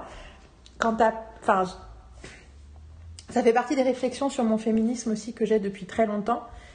Euh, quand tu as dit, c'était pas un récit ou, enfin, c'était un récit où j'ai- dont je faisais pas partie, je sais plus comment tu l'as dit ouais, exactement. je me sentais pas acceptée par la fiction. Pour moi, j'étais James Bond. Oui, oui, tout à fait. Et en fait, pour moi, je pense que c'est une grande partie de mon féminisme, et je le, le- qui s'est éveillé très tôt, c'est parce que j'ai été élevée euh, par ma mère, mais aussi par mon cher papa qui fête ses 70 ans aujourd'hui, avec qui j'ai une relation compliquée, mais dont j'ai réalisé beaucoup plus tard qu'à aucun moment il ne m'a, dans mon enfance, il ne m'a euh, donné l'impression qu'être une fille était quelque chose de, enfin, de quelque chose de, de, moins, qui avait moins de valeur, ou surtout qui, en fait, que, que d'être, que c'était déterminant, en fait, que d'être une fille était déterminant pour quoi que ce soit. C'est plus ça. Et mon père, il a 70 ans, donc il a, quand même, malgré sa modernité, euh, il a des réflexes conditionnés parfois, euh, où euh, il aime pas trop les nanas intelligentes qui lui disent qu'il a tort. mais, c'est vraiment profondément internalisé. Sur la surface, mon père, il n'est pas du tout comme ça. Et du coup, je pense réellement que le déterminisme d'être une femme et d'être traitée comme une femme et d'être représentée comme une femme dans ma vie personnelle est arrivé très, très, très, très tard. Je me suis pas sentie fille, en fait, très tôt. Mhm. Euh, alors, je me sentais fille quand c'était fun, c'est-à-dire que je me sentais fille quand on allait acheter des fringues, quand- j'adorais les fringues, j'adorais aller chez le coiffeur, j'adorais le maquillage, en plus ma mère était comédienne, donc voilà, j'adorais tout ça, j'étais danseuse, je faisais de la danse classique, tout ce qui était fun, le côté fun d'être une fille était là, mais il n'y avait pas d'obligation. Ma mère, il y avait ce truc, tu n'apprendras pas à faire le ménage parce que quand tu vivras avec un mec, comme ça, tu ne seras pas à toujours faire le ménage. Elle ne savait pas que j'allais vivre avec deux nanas qui allaient devoir faire le ménage pour moi parce que je continue à être en incapable Non, pas un ménage. à 40 ans. Mais, non, mais bon, quand même, il y a quand même l'idée de. L'idée, non, mais l'idée que c'est quand même vous qui essuyez les plâtres de, des théories féministes de ma mère qui pensait que j'allais vivre avec un homme. Euh, et effectivement, quand je vivais avec un mec, Jürgen, il- c'est lui qui passait l'aspirateur. Bon, passons. Tout ça pour dire que, du coup, pour moi, l'identification avec les hommes était une évidence. Et quelque part, Loïs, ah, et Clark, c'est le moment où je choisis de m'identifier avec une nana, mais en même temps, c'est la nana parfaite. Enfin, bon, après, c'est voilà, pour ceux qui ont entendu tout à l'heure, euh, Philadelphia Story, mon film préféré, le personnage principal, Tracy Lord, c'est un personnage hyper fort, mais c'est un film produit par Catherine Hepburn, écrit pour Catherine Hepburn. Voilà, c'est aussi un. Et puis, pareil, on revient sur les films d'Audrey Hepburn, elle est vraiment la star de ses propres films. Donc, il y avait ces identifications-là, mais du coup, pour moi, je pense que James Bond, Sean Connery, je me. Et puis, vu que j'étais jeune, la coolitude de James Bond, et justement le fait qu'il n'était pas. Enfin, aujourd'hui, on sait que c'est malsain de pas être, euh, de pas vivre ses émotions. Mais quand t'es jeune, tu penses que c'est ultra cool d'être au-dessus de ses émotions, de pouvoir euh, bien gérer, machin. Et puis, et, et soyons clairs, j'ai un côté, et puis j'ai un côté un peu, j'ai toujours, enfin c'est pas vrai que j'étais toujours nerd qui aime les space opéra et les trucs. J'ai toujours aimé les jouets de garçons, quoi. Quand j'étais gamine, j'adorais les Transformers. euh, Il y avait toujours un truc, et du coup, James Bond, c'est un jouet de garçon. C'est euh, les voitures, l'alcool, les cigarettes, euh, les belles femmes, même si techniquement je suis très hétéro. Tu vois, il y a quelque chose de, complètement jubilatoire. Le côté James Bond, tu vois, c'est vraiment un truc qui m'a. Mais effectivement, donc je me suis délaissée parce que je trouvais que Pierce Brosnan était pas aussi cool, même si je l'adorais dans Remington Steel, je trouvais qu'en James Bond ça marchait pas. Et du coup, j'ai vu des photos des deux autres, mais j'avais l'impression que c'était kitschouille. Pour moi, il y avait le côté 60s, les 60s ça marche, après ça marche plus. Trois autres. La Timothy. Il y en a un autre, Roger lui, il, a, il, a, Moore. il a fait qu'un film, mais tout le monde l'oublie à chaque fois. Oui, euh, J'ai oublié son nom. ah putain, je, Georges. Je sais pas. Ah, ah non, mais je sais, me, me dis pas parce que je sais. Je sais euh, pas, je, je, je, Enfin bon, je toujours est-il que ce mec-là, il a fait qu'un seul film. Mais en tout cas, il y avait un côté, c'était pas aussi classe que Sean Connery, mais, mais moi j'aimais en fait. Mais du coup, j'avais décidé que c'était plus aussi bien. Et je, mais du coup, je voudrais qu'on se rappelle tous du moment, parce qu'en plus, pour le coup, on a eu des vraies conversations avec Marine sur la question, Ah bon? qui est notre rapport à Daniel Craig avant de voir Casino Royale.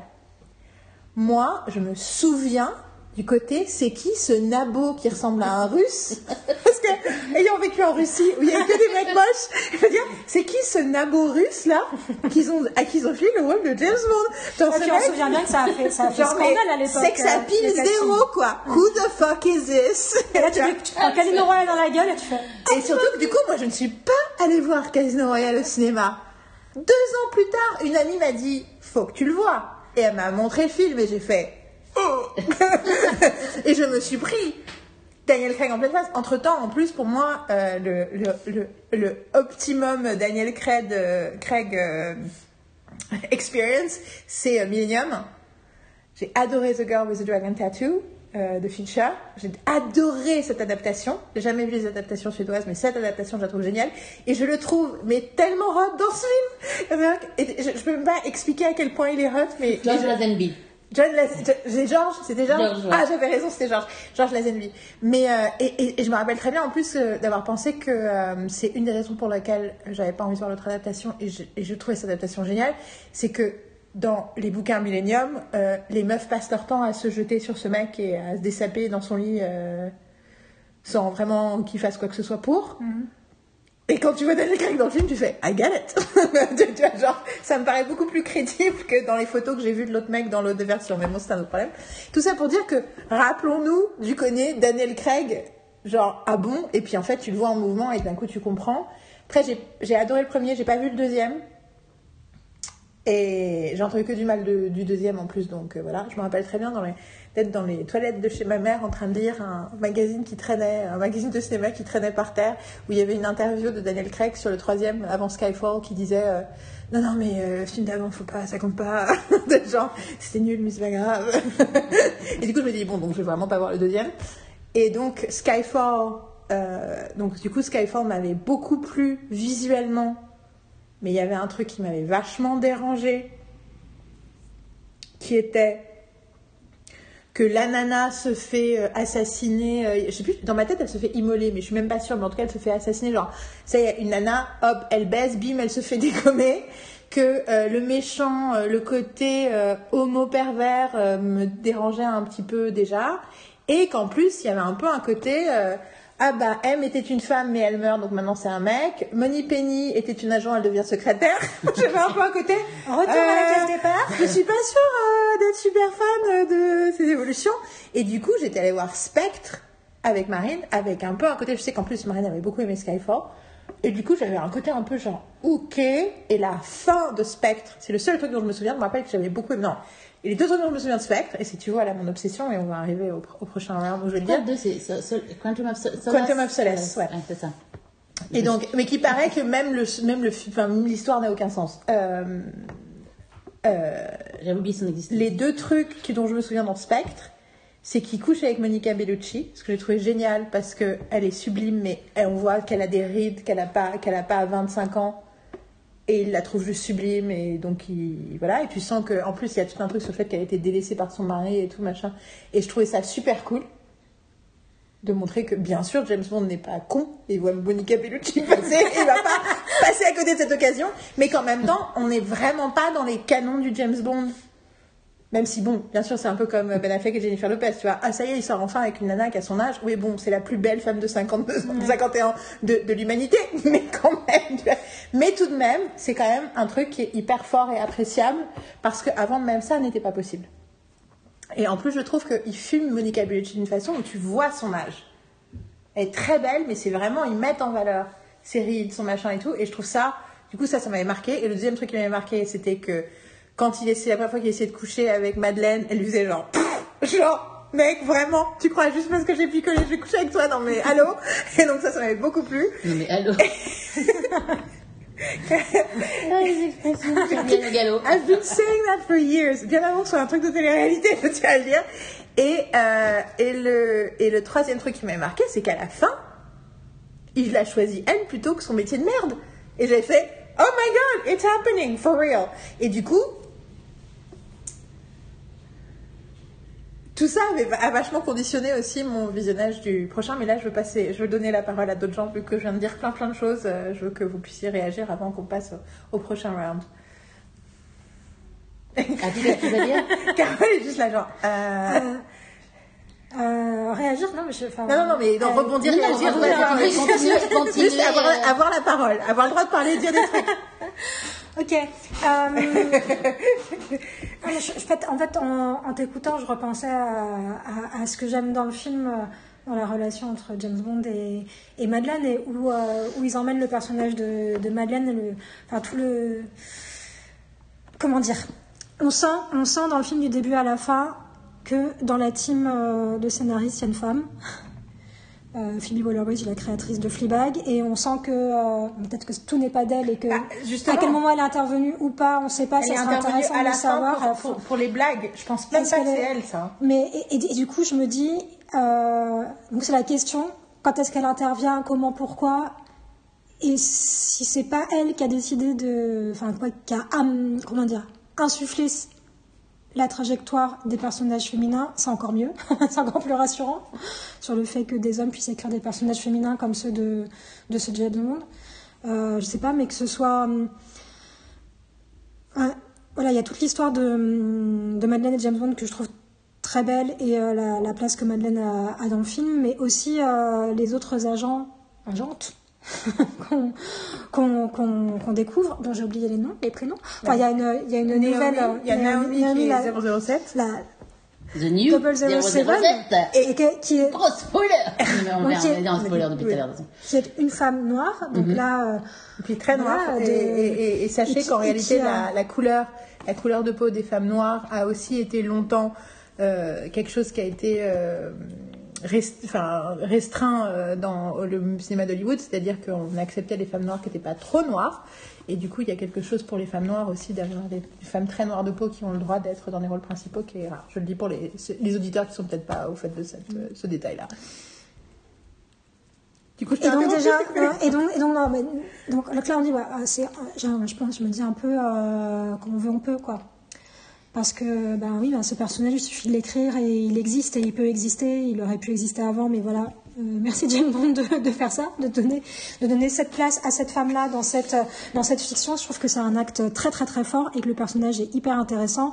La première scène où elle apparaît, en plus, elle apparaît un petit peu comme une, euh, voilà, une femme potentiellement séductrice, mais en même temps qui, qui, sauve, qui a l'air de sauver James Bond d'un problème de voiture. Ça très intéressant que ça soit. C'est une voiture en panne, elle l'embarque, elle l'embarque à scooter, elle porte une super robe, elle porte une, euh, une très belle perruque et elle le, elle le colle contre lui, elle lui, elle lui prend la main pour qu'il mette bien la main sur son ventre pour se tenir sur le, sur le scooter euh, qu'elle fait filer à travers la nuit. Donc elle a, elle a, elle a- je trouve qu'elle a quelque chose de très féminin dans ce qu'on assiste qu'on associe comme les signes un peu ostentatoires et, et extérieurs de féminité, et quelque chose de très viril aussi dans, dans son énergie, donc de cette parfaite balance de ce que ça peut être d'être une femme en fait.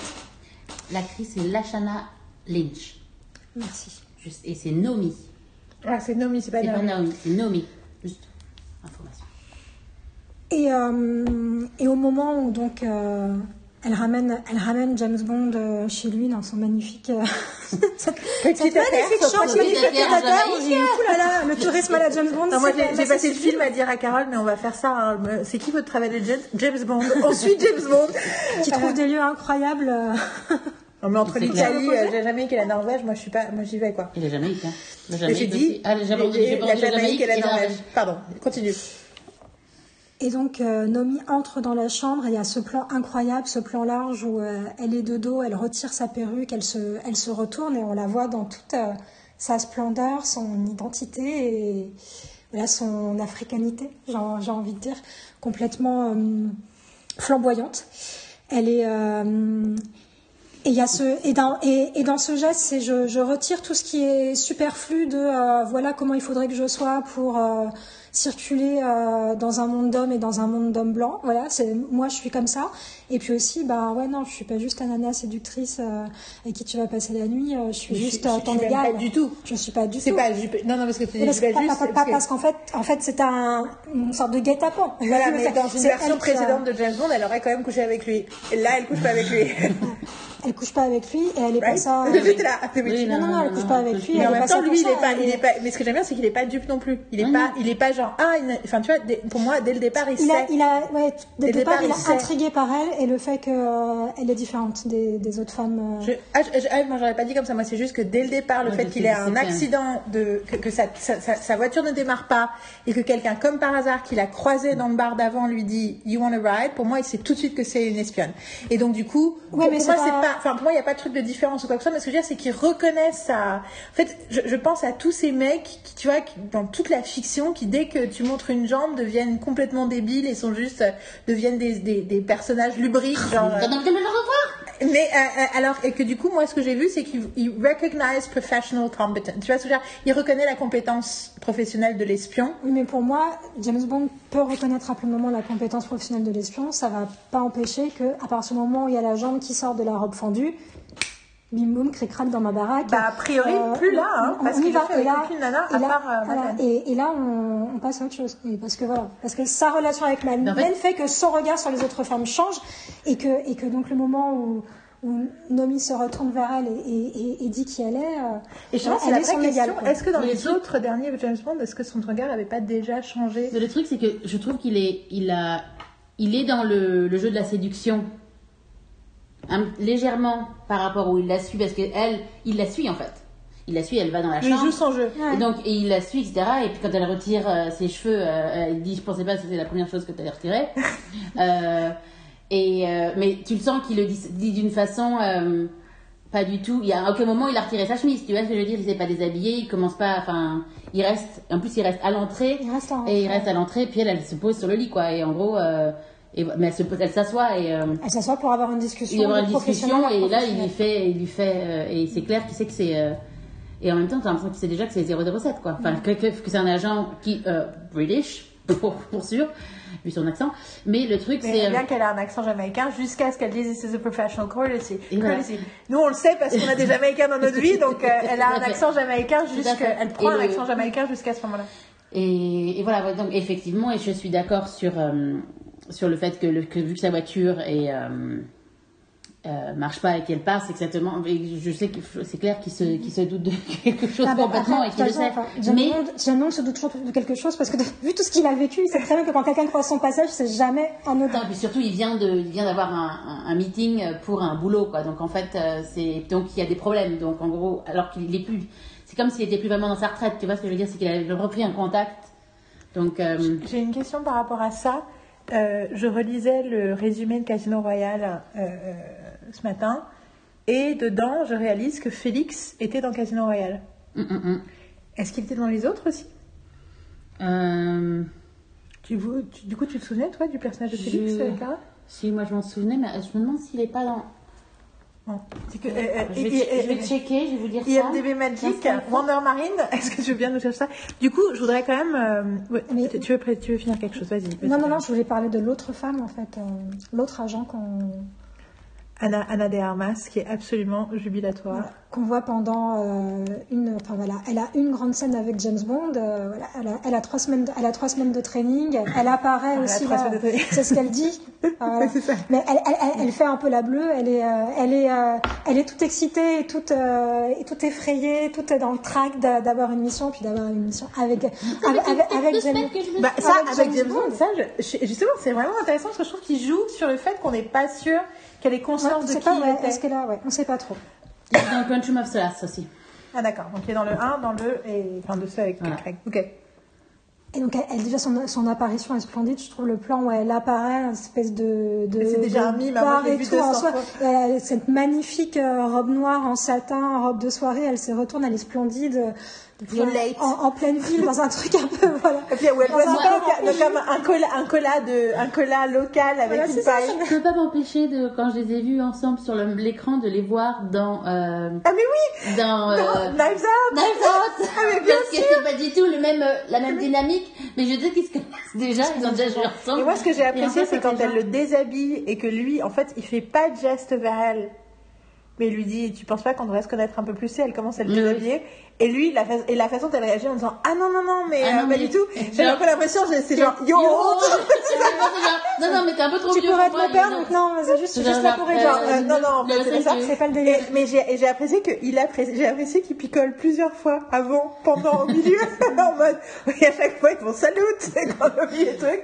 J'ai la scène et bon les scènes sont géniales et euh, et j'ai trouvé euh, oui quand il fait three weeks of j'ai apprécié aussi il y a quelque chose aussi de la de la de la une fois de plus la reconnaissance de compétences qui est Mm. plusieurs fois comme quand il l'appelle euh, quand il dit quand elle dit euh, quand à 007 qui dit qu'elle elle dit our plane I'm coming with you et il fait thank you 007 Enfin, il y a plein de trucs sur la reconnaissance professionnelle la des femmes qui est hyper surtout qu'à ce moment-là, il y a deux nanas et lui, quoi.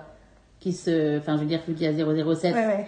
Euh, Ah, Paloma. Cuba, tu veux dire, oui, non, parce que moi, s'appelle Paloma. j'étais. Et. Euh, parce que moi, et j'étais déjà dans la voiture Ouais, ouais. euh, quand ils sont en Norvège. c'est mais, vraiment. euh, mais, euh, du coup, je voudrais quand même dire le truc, euh, donc on attendait, j'attendais le prochain round, mais voilà, euh, qui est que du coup, moi, à partir du moment où il y a eu le trailer, j'ai commencé à, mais même avant le Je trailer, voulais dire un je truc aussi, mais. euh, tu veux dire un je truc avant je Tu veux le dire avant Vas-y. Je voulais dire quelque chose, c'est que par rapport au, au cast, euh, j'avais très peur euh, de, du méchant parce que je suis vraiment Ah. pas un fan de Rami Malek. Ouais. J'ai vraiment un problème avec lui et il m'a pas dérangé là. Petite coupe, j'ai j'ai déplacé le téléphone et ça a fait un bruit terrible, donc j'ai décidé de couper euh, et j'étais interrompue au milieu de ta phrase, Marine, donc tu parlais de Rami Malek. Vas-y. Oui, de Rami Malek. Euh, donc je disais que je ne je suis pas une grande fan de cet acteur, euh, dû à des rôles euh, divers et variés qui n'ont pas plu. Euh, par exemple, Freddie Mercury. Voilà. Et euh, mais sinon, j'ai, je sais pas, j'ai un truc, j'ai un truc avec cet acteur que je, je, je ne connais pas. Hein, je, peut-être, il était, il était très charmant, Euh, mais euh, mais non, je, je suis pas une fan de Rami Malek. Et donc j'avais peur parce que je me suis dit, ah merde, il est dans le, c'est lui qui joue le méchant, donc. ça va être creepy, ça va être, ça va être pas, enfin, ça va, ça va me détruire mon film, quoi, que, que, que ce mec soit là, quoi. Et en gros, il est, oui, il est creepy. Il a un côté creepy, mais qui, qui passe en fait dans le film. Et en fait, surtout, je trouve qu'on le voit pas trop. Donc c'est très agréable. Et, euh, et, ça, et le. Ouais, il m'a pas dérangé en fait. Donc euh, donc c'était quelque chose de positif parce que franchement, j'avais j'avais vraiment peur que ça me, que ça me détruise le film en fait. Je suis tout à fait d'accord avec toi, euh, parce que Dieu sait si moi aussi j'ai du mal avec lui, notamment surtout à cause de Freddie Mercury. Et quelque part, je pense que c'est pas de sa faute, euh, à Rami. Je pense qu'il a pas eu. Enfin voilà, bon, passons. Euh, Et c'est rigolo parce que James Bond lui dit que ce n'est qu'un. euh, qu'en fait, il croit qu'il est exceptionnel, mais en fait, il n'est qu'un euh, angry little man de plus, en fait. Mhm, tout à fait. Et je trouve que par rapport à l'obsession, j'en parlais l'autre jour en cours, d'une certaine partie des, des créateurs de contenu, pour être large, de ces dernières années pour euh, les hommes, euh, pour les hommes maléfiques, que ce soit les anti-héros, les serial killers, les machins et tout. Et qu'il y a un truc dont James Bond a aussi euh, beaucoup été coupable, et je- je- j'en parlais récemment parce que j'avais un- une de mes stagiaires qui parlait d'une série qui parlait du serpent. Dans sa série qu'elle a, a- où elle a analysé le concept. Et du coup, moi, j'ai, et en fait, au début, je voyais pas ce que c'était. Puis après, j'étais là. Et puis en fait, elle avait du mal à trouver des trucs de substance. Et je dis, bah ouais, mais le problème, c'est quand t'as des trucs qui sont dans la fascination des serial killers ou des méchants ou des machins, généralement, ils sont tellement fascinés par leur objet qu'ils se rendent pas compte qu'ils savent pas vraiment ce qu'ils veulent dire dessus. Et j'ai et j'en suis venue à parler de mon amour de Tarantino et du fait que j'adorais tellement comment il sous-traitait Charles Manson dans, dans Once Upon a Time in Hollywood, qui est juste un pauvre mec qui ouvre une portière à un moment, euh, et Polanski Et aussi. Polanski aussi, oui, c'est clair. Et que du coup, de voir que c'était pas ça le truc le plus intéressant de l'histoire. Et j'ai un peu l'impression que c'est ce qu'ils font là aussi avec Rami Malek, où Rami Malek a un impact désastreux sur la vie de James Bond. Tout à fait. Mais c'est pas le but de la vie de James Bond. D'ailleurs, la façon dont il le tue, c'est vraiment genre euh, bon, ok, casse-toi. En fait, en fait, il est déjà, il est déjà condamné Oui. parce qu'il vient de le condamner en l'intoxiquant avec le, le poison contre Madeleine et, et, et Mathilde.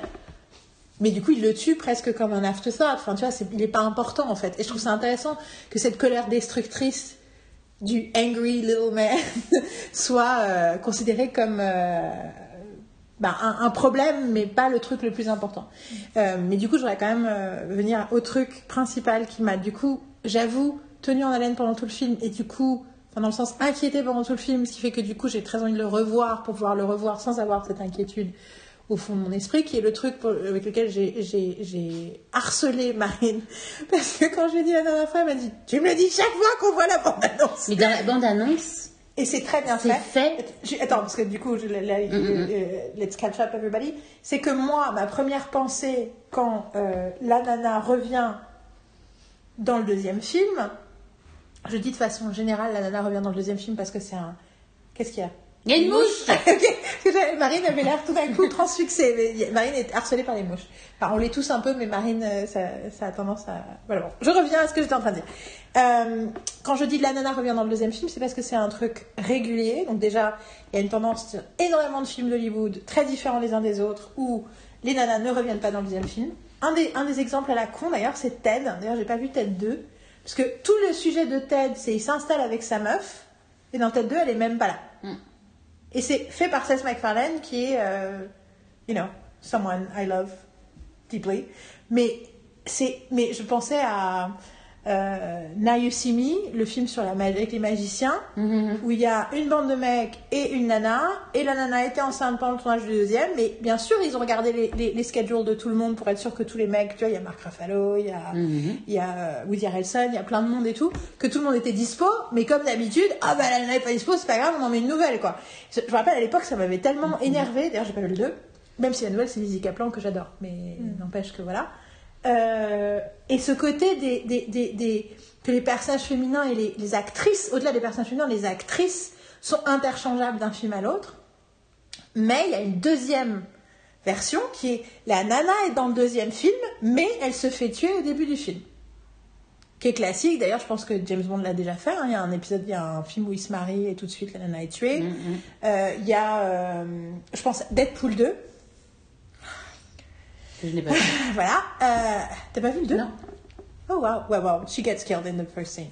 Thank you. Euh, Spoiler euh, Il y a une raison pourquoi je ne pas le voir. I'm not interested. non, mais techniquement, c'est le sujet du film, mais n'empêche que voilà. Euh, et puis le côté, enfin, tu vois, le- enfin, On a besoin de tuer une femme pour que un mec devienne intéressant ou pour pas, il était, ils sont déjà intéressants euh, avant, mais c'est comme si il fallait ça, il fallait cette, euh, ce drame euh, ultime pour que ce soit un moteur de l'action. On n'a pas besoin de tuer les femmes pour. Mais ce truc, donc ça, c'est ce truc, c'est le fridging. C'est le fridging. Donc le côté, on va donner, on met le fridging, c'est lié au fait de, de- dans les, les comic books que la nana se retrouve dans le frigo, euh, par le mis dans un frigo par un serial killer. Mais en général, euh, c'est un truc. euh, je vous invite à lire dessus sur Google sur le fridging en général, qui est exactement euh, spoiler alert ce qu'ils ont fait à, dans Véro- alors Véronique Mars saison 4 spoiler alert, c'est exactement ce qu'ils font à la fin. Mhm. J'y pensais justement. Mais en réalité, dans le cas de Véronica Mars, comme dans le cas de Deadpool, euh, et dans le cas de plein d'autres films comme ça, c'est pas seulement du fridging pour donner des intentions au truc, c'est au contraire, des fois, c'est pour vraiment. Il y a plein d'autres films où ils se débarrassent du coup complètement du personnage. C'est plus pour conclure l'histoire, pour qu'il soit célibataire et seul. Tu vois, un espèce que comme ça, et ça c'est le coup Véronica Mars, c'est on a besoin, c'est pas intéressant s'il est en couple, il peut pas être un homme d'action s'il est en couple, donc on va virer sa meuf, on va la tuer de façon tragique, euh, de façon X, Y ou Z, et je pense qu'il y a un milliard de blockbusters des années, euh, et que du coup, l'espèce de, des fois, t'as l'impression que le, le, drama personnel intérieur du héros, c'est presque le bonus, mais que la vraie intention derrière, c'est bon, la meuf, là, on sait pas quoi en faire, donc on la tue. Et j'ai l'impression que c'est pas dans l'arme fatale aussi qu'il y a un truc comme ça, et genre dans le deuxième de l'arme fatale, il n'y a pas sa nana qui se fait tuer, ou dans le premier. Enfin bon, j'ai l'impression que c'est un truc, voilà. Donc ce truc, et du coup, je regarde la bande-annonce, et dans la bande-annonce, tu as pas beaucoup d'images de Madeleine, et tu sens que c'est des images qui peuvent être au début du film. Et du coup, chaque fois qu'on regarde la bande-annonce, je fais Putain, j'espère qu'ils vont pas la tuer. Putain, j'espère qu'ils vont pas la tuer. Sachant que Mission Impossible, dans le dernier, dans le 6, a justement réussi à relever la, le, le défi de non seulement la Lex pas, ne s'est pas fait tuer, mais en fait on découvre la vie qu'elle a entre temps, et la nana du 5 revient. Et je t'ai dit, moi je t'ai dit, hmm, je pense, non, je, je pense que c'est juste le trailer, mais qu'ils vont, je suis pas sûre qu'ils vont la tuer. Et mais moi, je ne pouvais pas m'empêcher d'être terrifiée. Et quand je découvre qu'il la met dans le train à la fin du, de la première partie et qu'il la tue, qu'elle n'est pas morte, je fais thank God. Mais je me dis quand même, je c'est un peu, un peu le phénomène Star Wars vrai, où j'ai le Force Awakens, j'ai passé tout The Force Awakens à me dire, ce serait trop beau si c'était elle la Jedi. Ce serait trop beau. Je peux pas m'autoriser à croire. Je peux pas m'autoriser. Non, faut pas, faut pas, faut, faut pas que j'y aille. Et que le moment où elle saisit le sabre laser, j'étais là genre, ah voilà, La de voilà. Et non, mais surtout c'est Finn, il l'a utilisé, mais Oui. Finn est tombé, mais c'est surtout c'est le truc vol et tu vois c'est bah, c'est Kylo. Ren. bah, c'est- ça. Oui, oui. Il passe, elle passe sa pocket avec Finn c'est elle qui l'attrape. Non, et n'est pas ce côté de Kylo Ren. Finn il est à terre. C'est Kylo Ren qui fait ça. Ah oui, ok, peut-être. Euh, Enfin, on pas et, et doit, il doit bouger la tête. J'ai compris.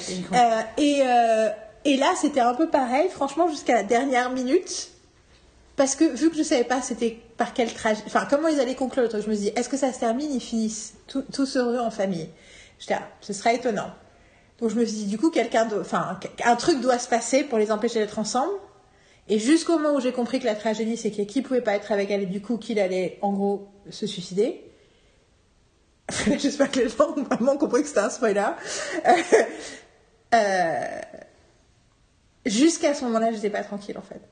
Alors à un moment, je me dis c'est normal que je sois pas tranquille, tu vois le. Mais putain, la gamine dans les bois et tout, moi j'étais là, Non, putain. Il y a plein d'images qui font où ils nous mettent la pression quand même, parce qu'on a, on a peur pour Madeleine, on a peur pour sa fille, il y a plein de moments. Ah. Et en même temps, la, la façon dont Rami Malek interagit avec la gamine, on a peur, mais en même temps, on, On se dit que qu'il veut va pas lui faire mal. pas- Il a- non. que, que là, voilà, il a quand même, il y a quand même une, une limite à sa, à son côté, à son côté malveillant et que c'est, c'est une petite fille. Moi- quoi. moi, ma pensée- il a, il a créé le poison. Tu vois, donc Moi, ma pensée, ça a été très vite. Euh, oui, et puis, mais Et le puis, poison, c'est pas pour les filles. Euh, c'est- pour les. C'est juste un accessoire. Le moment où la gamine dit euh, j'ai perdu mon doudou, je veux y aller, il fait ok, vas-y. euh. Cette scène où il récupère les doudous. Ah Mais, mais c'est vrai, c'est mais- là, c'est là, moi je sais que c'est là que je me suis dit putain. Et c'est là que je me suis dit, il va jamais s'en sortir. Quand il ramasse le doudou. Look It's a, it's a, it's too a- it's a happy. choice. Tu vois? Hop. Non, mais il se recule. il- il- S'il avait pas vu, il aurait continué, il serait sorti en fait. Et en fait, il voit le doudou, et il le ramasse, et, et tu fais genre. Ok. Mais. C'est vraiment euh, a choice. Et, et, le- et, et le, le, le truc, c'est que moi, ma pensée qui m'a rassurée, c'était Daniel Craig a une toute petite fille. Euh, et je me rappelle en plus, je l'ai appris en lisant l'interview. Donc en fait, au moment où ils ont appris qu'elle était enceinte, Rachel Weisz donnait une interview. Enfin, pas très longtemps après. Et du coup, c'est dans l'interview à un moment qu'elle l'annonce. Il, il parle d'un truc, elle dit non, mais enfin, elle parle de leur couple et de leur histoire, et elle dit non, mais là, en plus, il vient de nous arriver un truc incroyable, on s'y attendait pas, euh, machin et tout, et en fait, elle dit qu'elle est enceinte. Et donc, je me rappelle que c'était un truc il y a pas très longtemps, et du coup, Mhm. après, j'ai vérifié, effectivement, la gamine est née en 2018, et il me semblait que c'était une petite fille, et je me suis dit, je pense que Daniel Craig a une petite fille, et je pense qu'il n'aurait jamais accepté de tourner un film où il sacrifie la petite fille. Donc, du coup, clair. je me suis dit, ok, she's fine, she's gonna be safe. et, euh, et donc voilà, et, et en fait, et, et- et du coup, moi j'ai vu le film en résistance tout le temps, en mode genre, ne te, fais pas avoir, Yael, ne, ne, crois pas, ils tu, ils peuvent encore te décevoir. Parce que dès le départ, l'idée qu'elle veut l'emmener sur la tombe de son ex pour qu'il puisse faire son deuil de sa relation d'avant, qu'ils doivent se dire tous leurs secrets, euh, même la façon dont elle lui dit, enfin tu vois, le, le, le fait qu'il est pas, qu'il soit pas revenu au service tout de suite, le fait qu'il y ait une vraie moment d'émotion quand Félix meurt, euh, le, truc, il y avait plein de raisons de me dire, ok, it's an emotionally intelligent movie, donc ils vont vraiment poursuivre le truc, la découverte de la gamine, machin, tu sais, il y avait plein de raisons, mais déjà quand on revoit Madeleine, j'étais là. Oh, thank God Parce que j'avais tellement peur que ce soit... euh, Après, je me dis, la première scène, c'est Madeleine petite fille, donc automatiquement... Elle va avoir de l'importance dans voilà. du film, sinon il n'y aurait l'ensemble pas cette début. Mais des fois, on sait qu'il y a des films qui font n'importe quoi. Et Et donc, donc, euh, cette scène, et, et- et- enfin, ce début, ce début est quand même assez hallucinant aussi. Hein. ce début est hallucinant aussi. Et euh, absolument. Et mais du coup, la pensée que j'ai eue ce matin en me réveillant, je me suis réveillée beaucoup trop tôt. Et la pensée que j'ai eue en, en réalisant que j'avais les images de cette fin en fait qui me et de ce dernier quand il lui. En fait, il y a plein de choses, mais le fait que donc, en gros, il sait. En fait, le moment le plus tragique, c'est le moment où il réalise qu'il va plus jamais pouvoir être avec Madeleine et Mathilde parce qu'il a été empoisonné Mhm. et que son regard, c'est comme s'il venait d'être tué, alors que techniquement, il n'est pas physiquement tué. Mhm. Et donc, c'est totalement génial avec le début où il a choisi de se séparer de Madeleine en pensant que c'était la chose. Et pas pour son bien à elle ou pour son bien à lui, mais plus en mode elle est trop dangereuse. Et qu'en fait, là, le fait de ne pas pouvoir être avec elle veut dire qu'il ne veut plus vivre. Enfin, pour lui. Donc, déjà, ce truc est incroyable. Et c'est con, mais le fait qu'ils veulent lui parler à la fin. I'm gonna cry. J'ai- pleuré dans la salle et On on, a a, tous pleuré dans la salle. Ah, Et. Marine qui se retourne, fait c'est bon, les derrière, elle pleure aussi. C'est temps. mouchoir et tout. J'ai pensé quand, quand j'ai vu Me and Marley et que je sanglotais à la fin du film et je me suis retrouvée et toute la salle était complètement en sanglots. J'ai fait c'est bon, on n'est pas, je suis pas toute c'est genre, j'allais voir une comédie sur un chien. C'était comme Just by the Sea, on entendait des gens à côté qui étaient genre. Ok. Mais Manchester by the Sea, dès le trailer, on se doutait Oui, que tu ça savais allait que- être Non, mais ça. c'est clair, mais c'est que Marley les- and Me, Que je les me gens autour suis de toi avoir. sont plus brillants que nous, c'est que c'est pas mal. C'est juste que tu les entends le. Mais c'est vrai que je pensais pas plus rien de James Bond et là rien d'en parler, j'ai les larmes aux yeux. Et ce truc, qui, enfin tu vois, qu'ils prennent le courage de lui dire au revoir. Qu'ils fassent pas ce truc, non, mais je peux pas, machin, elle ne saura jamais la vérité. Enfin, toutes les conneries qu'on a vues dans 250 Tout à 000 fait. autres fictions.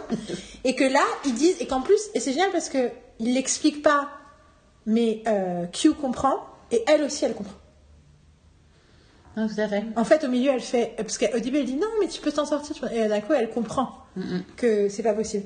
Et il lui dit ce truc totalement sublime euh, sur Mathilde où il dit euh, You've made the perfect. You've made the most beautiful thing that I've ever seen in my life.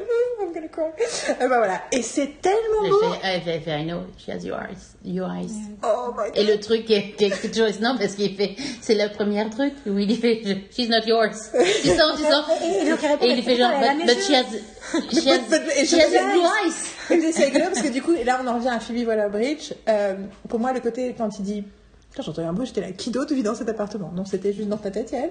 Non, Euh, c'est moi qui fais un bruit à mon avis avec mon pied. D'accord. Et donc, il y a Phoebe Waller-Bridge. Je pense qu'on a, on a fait une heure sur James Bond, hein, les gars. Euh, Phoebe Waller-Bridge, pour moi, elle a rajouté les blagues. Pour moi, elle a rajouté le petit échange au début, avant qu'il se fasse la prise d'otage euh, dans le maga- truc de biologie où ils ont fait passer que, où ils ont fait croire qu'il y avait euh, de smallpox dans son lunch. Tout ça, pour moi, ça, c'est Phoebe Waller-Bridge. Je pense pas que Phoebe Waller-Bridge soit si avancée d'un point de vue émotionnellement intelligent, vu que dans ses propres fictions, elle n'est pas capable de ne pas reproduire les clichés euh, toxiques des histoires d'amour et des trucs ah mais c'est pas possible ah mais machin et tout vu qu'elle le fait elle-même dans ses fictions. Je ne crois pas qu'elle soit je, pour moi ça vient de je suis persuadée que c'est Daniel Craig et d'autres hommes qui ont pensé changer le truc avec Madeleine parce que c'est ce qui s'est passé entre Christopher McQuarrie et Tom Cruise pour le 5 et le 6 de, de, Mission Impossible. Mission Impossible. Et qu'en réalité I don't enfin sur les cinq films qu'on a adorés, enfin qu'on a adorés, non, c'est pas juste ça. Sur les cinq films dont on parle de Big Hollywood, le seul qui nous a déçus et qui nous a pas complètement satisfait, le seul réalisé, écrit par une femme. Et j'adore l'idée que les femmes soient réalisatrices et puissent faire des choses, mais en termes de d'évolution, on a tellement de retard, on, a, on a tellement mis des bâtons dans les roues des femmes pendant des décennies qu'on a du temps à rattraper. Et pour moi, c'est trop. Enfin, tu vois, c'est faut avoir, faut avoir fait des films et vu des films pendant 250 ans où tu te sentais représenté pour avoir l'intelligence de le dépasser, en fait. Tu vois ce que je veux dire? Je pense qu'il y a un déficit de temps qui fait qu'on va continuer à soutenir les trucs faits par des femmes, on va continuer à les, les regarder, on va essayer d'en faire nous-mêmes, mais malgré tout, cette évolution-là, je, je pense qu'elle ne peut venir que d'un homme. Mais peut-être que j'ai tort. Hein. Et que pour moi, et d'ailleurs, Craig, il a demandé à Phoebe Waller-Bridge de venir, et je pense que quand même, je suis sûre que sur certaines scènes, avec des femmes, elle a pu dire des choses intéressantes, tu vois. Mais je pense que pour la trajectoire de Madeleine, l'histoire de Madeleine, l'histoire, on va, il va terminer sa vie, et tu vois, enfin, la, pour moi, ça, ça vient, ça vient de lui, ou ça vient de. peut-être qu'elle a compris un truc, Phoebe. Et que, que Non, mais elle a compris des tonnes de trucs, mais. Sa prochaine, sa prochaine On va voir comment euh, sera la prochaine. Mais euh, il y a, tellement de. Enfin, après, ça fait partie de, ce qui est jubilatoire. Phoebe, Phoebe Waller-Bridge arrive à écrire des choses qu'on ressent et à les mettre en scène et les trucs d'une façon saisissante, quoi. Mais pour moi, elle n'a pas encore dépassé ce stade d'autodétestation féminin. Euh, mais Et puis en plus, je pense que c'est un stade d'autodétestation qu'elle prend euh, pour une posture artistique. De euh, c'est cool d'être euh, un peu sarcastique par rapport à soi-même, quoi. Ouais. Elle est encore dans cette phase-là. Et ce que je peux très bien comprendre, hein, et puis elle le fait tellement bien, on comprend. Mais euh, tout ça pour dire que euh, la pensée que j'ai eue ce matin, c'était James Bond became a real boy. Hmm. They gave him a heart and he became a real boy. Et c'est rigolo parce que dans un épisode, je suis en train de regarder euh, Wonderfalls, euh, une série que j'adore, et je suis en train de la regarder pour la troisième fois en boucle depuis quelques jours. Je, je, fais une expérience sur mon cerveau, parce qu'il n'y a que 13 épisodes. Et il y a une phrase à un moment avec un gamin de 13 ans qui, qui fait des trucs à la con, et euh, t'as un, un mec qui dit euh, il a besoin qu'on lui parle, quelqu'un a besoin de lui dire ce que c'est que d'être un homme. Et t'as. Enfin, qu'en gros, ce qu'il est en train de faire, c'est pas, c'est pas ça être un homme, en fait. Et euh, t'as la personne principale qui est une jeune femme, Jay, qui dit, euh, qui, qui dit, qui dit quelqu'un a besoin de lui expliquer comment être un homme, et elle dit, bah ouais, mais on peut pas demander à un mec de faire ça. Bon, les hommes ne savent pas ce que c'est que d'être un homme. Ça m'a fait beaucoup rire. Euh, et, euh, et là, j'ai l'impression, quoi, il y a ce truc-là, il a, il a, il a graduated, quoi. Après, je trouve ça toujours dommage que quand il graduate pour mourir, mais euh, quand même, il y a un... Et puis, en fait, il a graduated avant, quand il arrive dans la maison et qu'il dit, quand il arrive chez, chez Madeleine, avant qu'il découvre l'existence de, Ma- de Mathilde, et qu'il dit Je n'ai jamais rien regretté de ce qui s'est passé entre nous, sauf le jour où je t'ai mis dans le train. Il assume, il dit Quoi qu'il arrive, je ne sais pas pour qui je travaille, je ne sais pas ce qui s'est passé, je ne sais rien, mais je sais que je t'aime et je sais que je, que je t'aimerai toujours et je sais. Genre, Thank you, James C'est en fait presque ça la, scène la plus importante. Et par contre, le côté après, quand tu du coup, effectivement, le côté de Mathilde qui arrive et qui met son slinky là, son ressort qui te J'adore cette scène, La tête, la tête qu'elle lui fait, genre. Et là, t'as un peu l'impression que James Bond a enfin rencontré la, la personne qui va avoir raison de lui, tu vois. Ça y est, ça y est, son plus grand, euh, son plus grand adversaire dans le sens son plus grand, la personne qui va le dominer. C'est cette petite fille qui avec son regard balance son slinky. Et effectivement, quand elle lui dit "She's not yours", je trouve ça génial parce qu'elle dit "Tu- "Elle n'est pas à toi". Ce qui veut un peu dire tu as renoncé aussi, euh, donc elle ne t'appartient pas. Surtout que lui, son regard, le premier qu'il regarde, c'est il la regarde, genre. Et il comprend tout. Enfin, il dit tout de suite, euh, ok, c'est où? Bah, euh, après, tout le monde se dit ça, ce qui veut pas toujours dire que c'est vrai. Oui, mais bon, c'est le premier truc qu'il pense, quoi. C'est genre. Et après, effectivement, quand, en fait, c'était le plan sur les yeux et où, t'as le- où il fait but her eyes, et il le dit, comme dans une dans, dans, dans le chirurgie de la comédie. Et après, elle fait I need to show you something, et il fait another kid. et ça, pour moi, c'est Phoebe Water-Bridge. Et euh, mais ça humanise tellement ces petits moments d'humour, ça crée. C'est un des trucs que j'ai adoré dans Suicide Squad. Ah oui, tiens, j'avais oublié dans la liste des blockbusters de géniaux qu'on a vus. Il y avait Suicide Squad aussi. Euh, on n'a pas le temps de tout ça. Mais, euh, mais, mais, mais Suicide Squad a ce truc-là aussi.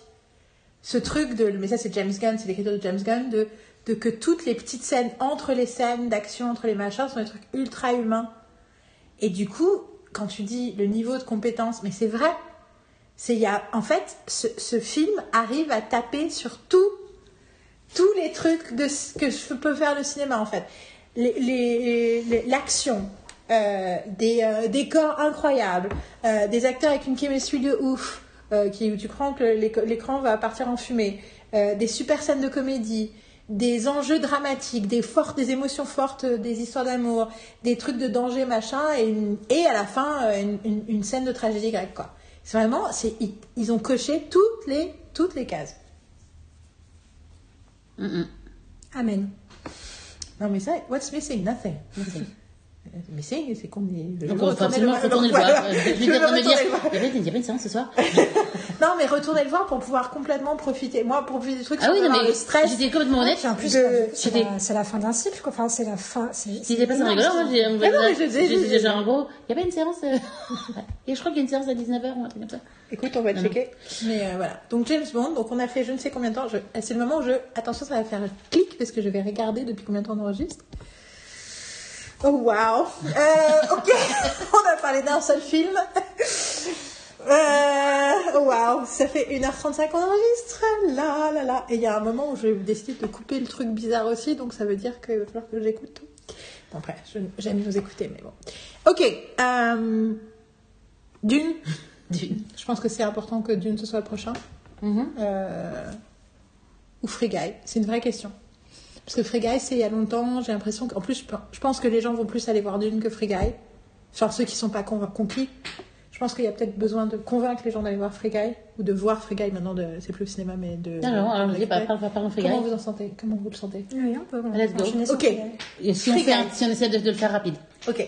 Free Guy, euh, surtout qu'en plus j'ai balancé ce pauvre Ryan Reynolds sous le bus avec Deadpool 2. Euh, c'est rigolo parce que Deadpool, t'as l'impression que c'est vraiment le truc où, où Ryan Reynolds a reclaimed son, son histoire hollywoodienne. Et, et je suis pas fan en fait. Enfin, je trouve Mm. pas ça. En fait, en fait j'y crois pas à Deadpool. J'aime pas. Parce que pour moi, Ryan Reynolds, c'est Free Guy. Tout à fait. C'est qui il est vraiment. Et donc, du coup, je crois pas au fait qu'il soit Deadpool en fait. Parce que pour moi, il est Free Guy. Tout à fait. Et donc, alors, première chose, si vous n'avez pas vu, regardez. Trouvez le moyen de regarder. Ensuite, écoutez ce, ce, ce Il podcast y a spoilerisant. Possibilité peut-être que ce soit sur Disney+. On a vu, nous, on a vu une pub au cinéma hier où il disait que euh, Free Guy et Black Widow allaient être en streaming sur Disney+. En Après, en, en- pour, le mois- pour le mois d'octobre. Donc, je ne sais pas si c'est le cas pour la France, je sais pas, enfin, en tout cas, c'est checké, quoi. C'est le cas en Allemagne. Mais, euh, mais euh, oui, parce que comme on le sait, euh, la franchise euh, Free, Free Guy fait partie du grand monde de Disney. Euh, on le sait parce qu'il y a un moment particulier où ils en profitent pleinement d'avoir les droits Disney. Euh, euh, qu'est- Qu'est-ce que vous... Voilà, Free Guy, allez-y, avant que je... Alors moi je pense que Free Guy c'est le film avec- où je suis vraiment tombée en amour avec Ryan Reynolds. Depuis je le suis sur TikTok et je peux confirmer que l'identité de- du personnage de Free Guy, euh, son énergie et tout, c'est complètement Ryan Reynolds. Euh, je dirais pas dans la vraie vie, mais en tout cas dans la personne que je choisis d'avoir sur les réseaux sociaux. Donc c'est très drôle. Je trouve que le film est hyper drôle et hyper intelligent au niveau des émotions, au niveau de la trajectoire des personnages. Et, et je me suis dit, mais c'est un modèle de qu'est-ce que c'est une bonne comédie. Une belle comédie, une comédie réussie. C'est ça la comédie en fait. Voilà ce que, voilà ce que censé faire la comédie. À la fois ça fait rire, à la fois ça fait réfléchir. Et, euh, et on rit avec les personnages. On rit pas, euh, on rit pas à leur détriment. On rit avec les personnages. Et il y a plein de subtilités, il y a des moments très drôles, il y a des moments pleins d'émotions, euh, on rit, on pleure. Enfin, je trouve que c'est un roller coaster incroyable, que visuel- visuellement c'est faramineux. Et je m'attendais. En fait, je, je savais pas trop ce que j'allais voir quand on allait le voir. Mais peut-être je me plutôt en mode. euh, je freine pas, je freine pas pour y aller, pas du tout, mais j'en attends rien du tout. Et et franchement, je pense que pour l'instant, c'est mon film préféré de l'année. Enfin, ça fait partie. Enfin, là, là, en, ce moment, le- les taux se resserrent. euh, le planton de tête est très serré. Mais, euh, mais voilà. Juste pour les impressions générales pour commencer. Moi, j'avais déjà beaucoup d'attentes parce que j'ai trouvé que le trailer était déjà euh, me donnait, enfin, me donnait tellement envie de le voir. J'avais envie d'aller le voir sur la sur la seconde, quoi. J'étais, euh, j'ai fait genre waouh. Euh, c'est exactement ce que j'ai besoin en ce moment. Je, veux dire, enfin après cette année de merde. En gros, on a besoin de Free Guy parce que ça te redonne espoir pour vivre, tout simplement. Et en gros. et puis, j'étais déjà in love avec Ryan Reynolds, euh, que ça peut être euh, pendant toute la période de la pandémie, avec les vidéos qu'il a pu faire, avec Blake Lively, enfin, genre. euh, donc, ils, sont, ils sont tellement adorables qu'en fait, je me suis dit, ah, je vais voir Free Guy, je vais, voir une, une boule de de bonheur, tu vois, de, happiness quoi. Et en gros, et en le voyant, j'ai ouais, j'ai adoré, j'ai trouvé je l'ai trouvé, j'ai trouvé ça excessivement drôle effectivement. Euh, et euh, très juste sur plein de plein plein de choses, enfin, surtout enfin après aussi par rapport aux femmes etc. Enfin, c'est quand même aussi pas mal. Et euh, et ouais, enfin c'était juste euh, c'est juste une une une boule de boule de bonheur quoi. C'est genre euh, tu te sens pas bien, euh, tu regardes, tu regardes Free Guy et tu te sors et hop, tu, c'est, comme tu, c'est comme, comme c'est un jeu vidéo, tu as euh, up. l'énergie, l'énergie a remonté. voilà, t'as pris, euh, t'as pris ton pansement, tu sais, t'as, t'as, ton emergency kit là, le, le band, band aid kit, je sais pas quoi, enfin, pour te, pour te, Pour faire remonter tes points de vie. exactement, c'est genre tac. Ce que je trouve très beau avec le, dans Free Guy, en plus de tout ce qui se passe par rapport au personnage féminin que tu évoquais là, c'est que. Hein qu'elle, ah, elle, parlait. Elle, a, parlé, euh, de- du plaisir euh, de voir ses per- personnages féminins de Free Guy, c'était quelque chose qui. Oui, non, non, mais c'est parce que pour moi, c'était pas le truc qu'elle était en train de dire, en fait, c'est pour ça que j'étais. Du coup, je me suis dit, j'ai pas entendu ce qu'a dit Marine. C'était pas sa dernière phrase, mais je, voulais, je me servais de ça pour rebondir euh, sur le personnage de, de, de Guy en particulier. Ce que je trouve intéressant, c'est que c'est un personnage d'homme qui ne cesse d'évoluer et qui sort du récit qui est attendu pour lui. Le personnage, c'est un, c'est un algorithme, il n'est pas censé évoluer, il est censé faire des choses très basiques et naturellement, il évolue. Il évolue, il apprend, il évolue euh, émotionnellement, intellectuellement et il sort du récit qui est établi pour lui. Et je trouve ça tellement important pour tout le monde en général, mais pour les hommes en particulier, de voir un personnage comme ça. C'est-à-dire à l'écran de dire non, vous pouvez sortir de ce qui est attendu pour vous. Non, vous n'êtes pas obligé d'être basique. Non, en fait, il y a plein de façons d'être un homme et vous pouvez être acteur de votre propre récit. Je pense que c'est des discussions qu'on a souvent en ce moment sur la question de l'agentivité, comment on est acteur de nos vies, comment on ne subit pas nos vies. C'est quelque chose qui est compliqué à gérer pour les femmes, mais je pense que c'est aussi quelque chose qui est très compliqué à gérer pour les hommes et que Frégay nous libère sur ce sujet-là. Le personnage de Frégay nous libère sur ce sujet. Et on en revient au truc que moi aussi j'étais amoureuse de Ryan Reynolds depuis euh, un paquet d'années, je sais pas trop exactement quand est-ce que ça a commencé, Euh, mais euh, Moi, c'était plus ça, The Proposal m'a beaucoup aidé. bah en fait moi The Proposal il y avait un peu le côté je m'en voulais de l'aimer autant dedans parce que je pensais encore que c'était un peu euh, beau gosse tête de con euh, hollywoodien. Voilà, c'est clair, hein, le snobisme existe. Bah non, mais le côté, ah j'ai poussé, enfin, le, le côté, en fait, le mariage avec Scarlett Johansson m'a perturbé pour les deux en fait.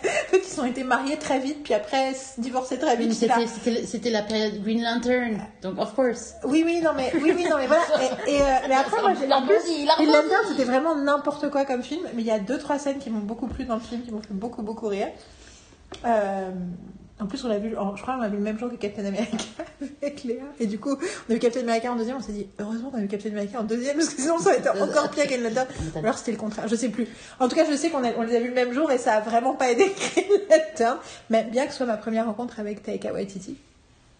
Euh, mais euh, il y a le moment où il arrive pour la première fois en Green Lantern devant Blake Lively et qu'elle euh, elle lui fait, je sais plus son nom, mais il fait genre, elle le reconnaît tout de suite, en fait, elle fait, elle fait genre Eric?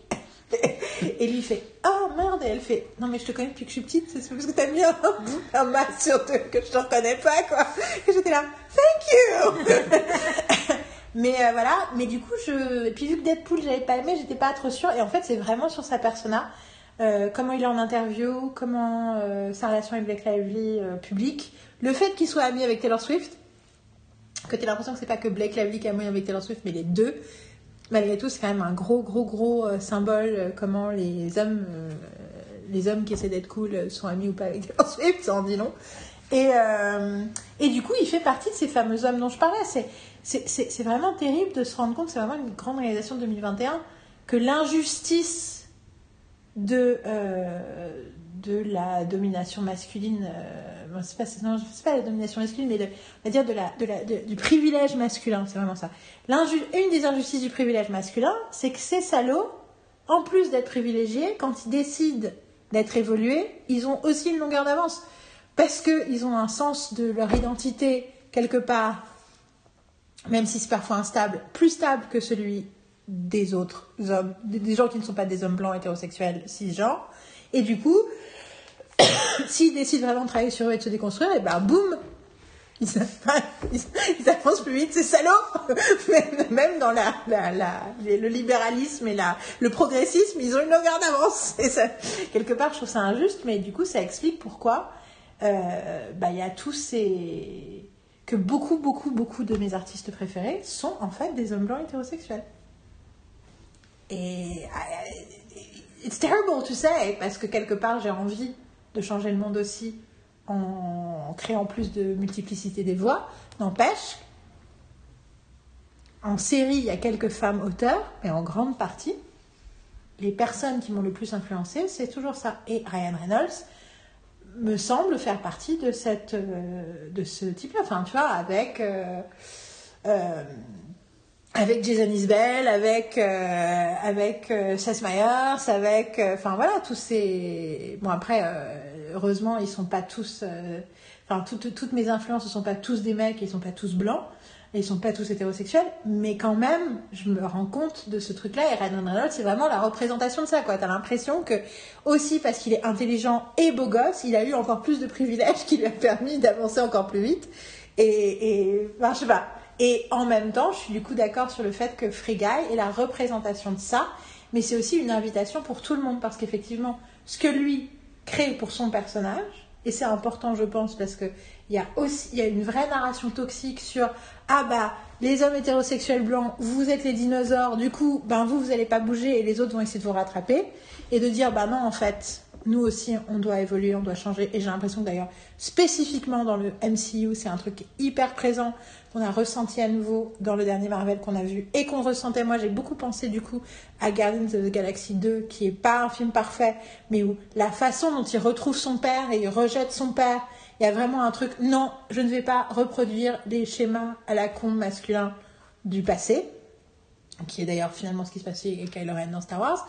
Euh, euh, et du coup, donc il y a ce truc-là, et avec bien sûr l'invitation de tous les personnages secondaires, euh, de la nana qui dit tu n'es pas obligée d'être une bimbo et qu'elle finit par écrire un bouquin féministe. Mais ce que j'aime bien en plus derrière tout ça, c'est que donc, derrière tout ce truc-là qui nourrit complètement mon expérience de Free Guy, il y a aussi, pour le coup, là, ce que, vraiment ce que dit Free Guy, qui est que le personnage de Free Guy a été créé par un auteur qui s'est inspiré de sa propre expérience, de son humanité pour nourrir son personnage. Mm. Donc il y a aussi une leçon d'écriture à l'intérieur. Mhm. Que en réalité, il évolue comme il évolue et il peut parce que l'auteur a partagé une partie de son humanité avec son personnage. Et que du coup, on revient au truc de départ de c'est quoi la politique d'auteur et c'est quoi les artistes et c'est quoi. Et Free Guy est un film profondément humain parce que, et en plus tu le vois en plus dans la façon dont ils en parlent les interviews aussi, j'ai regardé quelques interviews, sur l'idée que ce qu'ils mettent en premier, c'est pas les, les blagues, c'est la thématique. Free Guy, c'est l'idée que même si tu es un personnage, tu as l'impression que toi, t'as pas un rôle important, tu peux devenir qui tu veux, tu peux participer. Et je pense que l'idée des gens enfermés derrière des ordinateurs pendant la pandémie, à jouer à des jeux d'ordinateur ou à être juste bloqué dans une case, parce que sur Zoom et compagnie, mais non, toi aussi, tu peux changer le monde. Je pense que, enfin voilà, il y a, y y plein y de plein thématiques de et de niveaux de lecture et- de ça. J'espère que ma digression sur euh, Ryan Reynolds et les emplois et mon amour des emplois hétérosexuels contre toute attente, c'est fou parce que juste, euh, j'ai passé toute, toute- depuis que j'ai 20 ans, je cite ma phrase préférée de- des frères Karamazov de Dostoevsky, où il y a un médecin qui à un moment dit Vous savez, plus je vieillis, plus j'aime l'humanité en général, plus je la déteste en particulier, qui m'a souvent euh, beaucoup parlé sur euh, ma misanthropie euh, grandissante pour les gens dans la vraie vie, par rapport à mon amour de l'humanité en général. Et j'ai un peu l'impression qu'avec les hommes hétérosexuels, c'est un peu pareil. Plus je les aime loin, moins j'en ai dans ma vie. Est-ce normal, docteur Après, tous ces gens dont je parle sont des Américains. Et je pense réellement que culturellement, on n'est pas. Non, il y a aussi canadiens. Ah, sont du dans, coup, dans c'est le l'Amérique. continent américain. Oui, oui.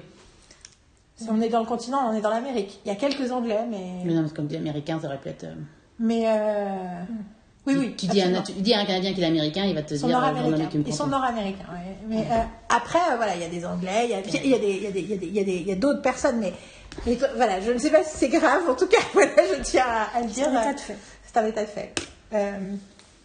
Euh, Sorry, je me dis là, ok, arrête de parler. Give, give away. Je pense qu'on ne devrait pas donner trop d'informations après par rapport à Free Guy parce qu'il y a vraiment plein de choses qui, Ça qui, qui, qui- faut, faut vraiment que vous alliez le voir et Mais en après, fait, là, euh, les gens qui écoutent, a priori, c'est ceux qui l'ont déjà vu.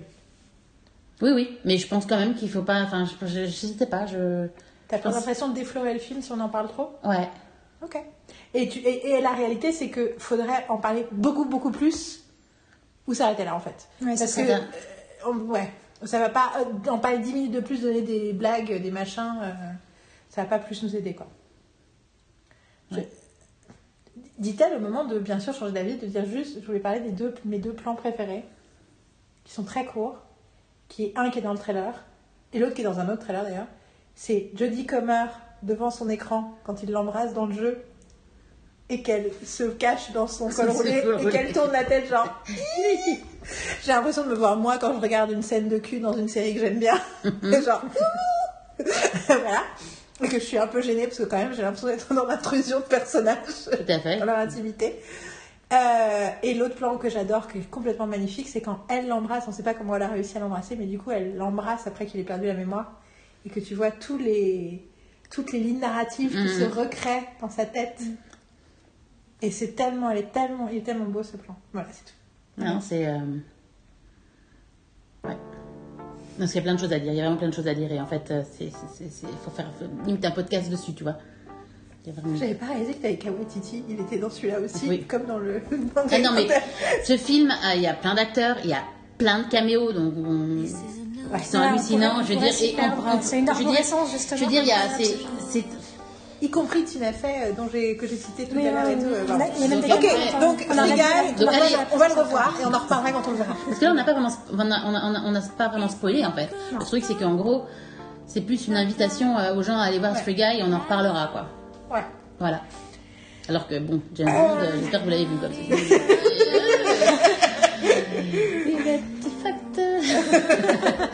Et on n'a même pas parlé de toutes les scènes d'action après. Ouais, non. alors, On pas c'est le spoiler ultime de l'année. Stop. Stop. Ok. Is the name of love. Ah oui, et bien sûr, en plus, moi, j'adore Fantasy de Maria Carey depuis Oui, oui. très longtemps, et donc je suis très heureuse de la légitimisation de cette chanson. Euh, parce que euh, pour le coup, ça c'était les, c'était, ça faisait partie de mes plaisirs coupables quand j'étais ado et je ne les ai pas écoutés. Voilà. Euh, on a fini sur Free Guy. Troisième film. Parlons enfin de Dune. J'ai un problème. Il faut qu'on fasse une pause. Ouais. Donc en fait, on va faire une pause et on reviendra après parce que je pense qu'on a deux trois trucs. Je ne sais pas combien de temps va durer la pause, mais en tout cas on fait une pause. Euh, à tout à l'heure pour la suite. Ou alors, non, on fait une pause maintenant. Peut-être que du coup, la deuxième partie de ce podcast sera publiée la semaine prochaine. Donc on va faire une conclusion pour ce truc. On va l'enregistrer tout de suite après, mais on va le publier la semaine prochaine. Du coup, les filles, Oui. euh, dernier mot de la fin. euh, on aime Hollywood et on va voir les blockbusters, c'est ça? Oui, Bon bah à la semaine prochaine et bonne pop d'ici là. Bon nous à dans pas longtemps. We feel the peace of life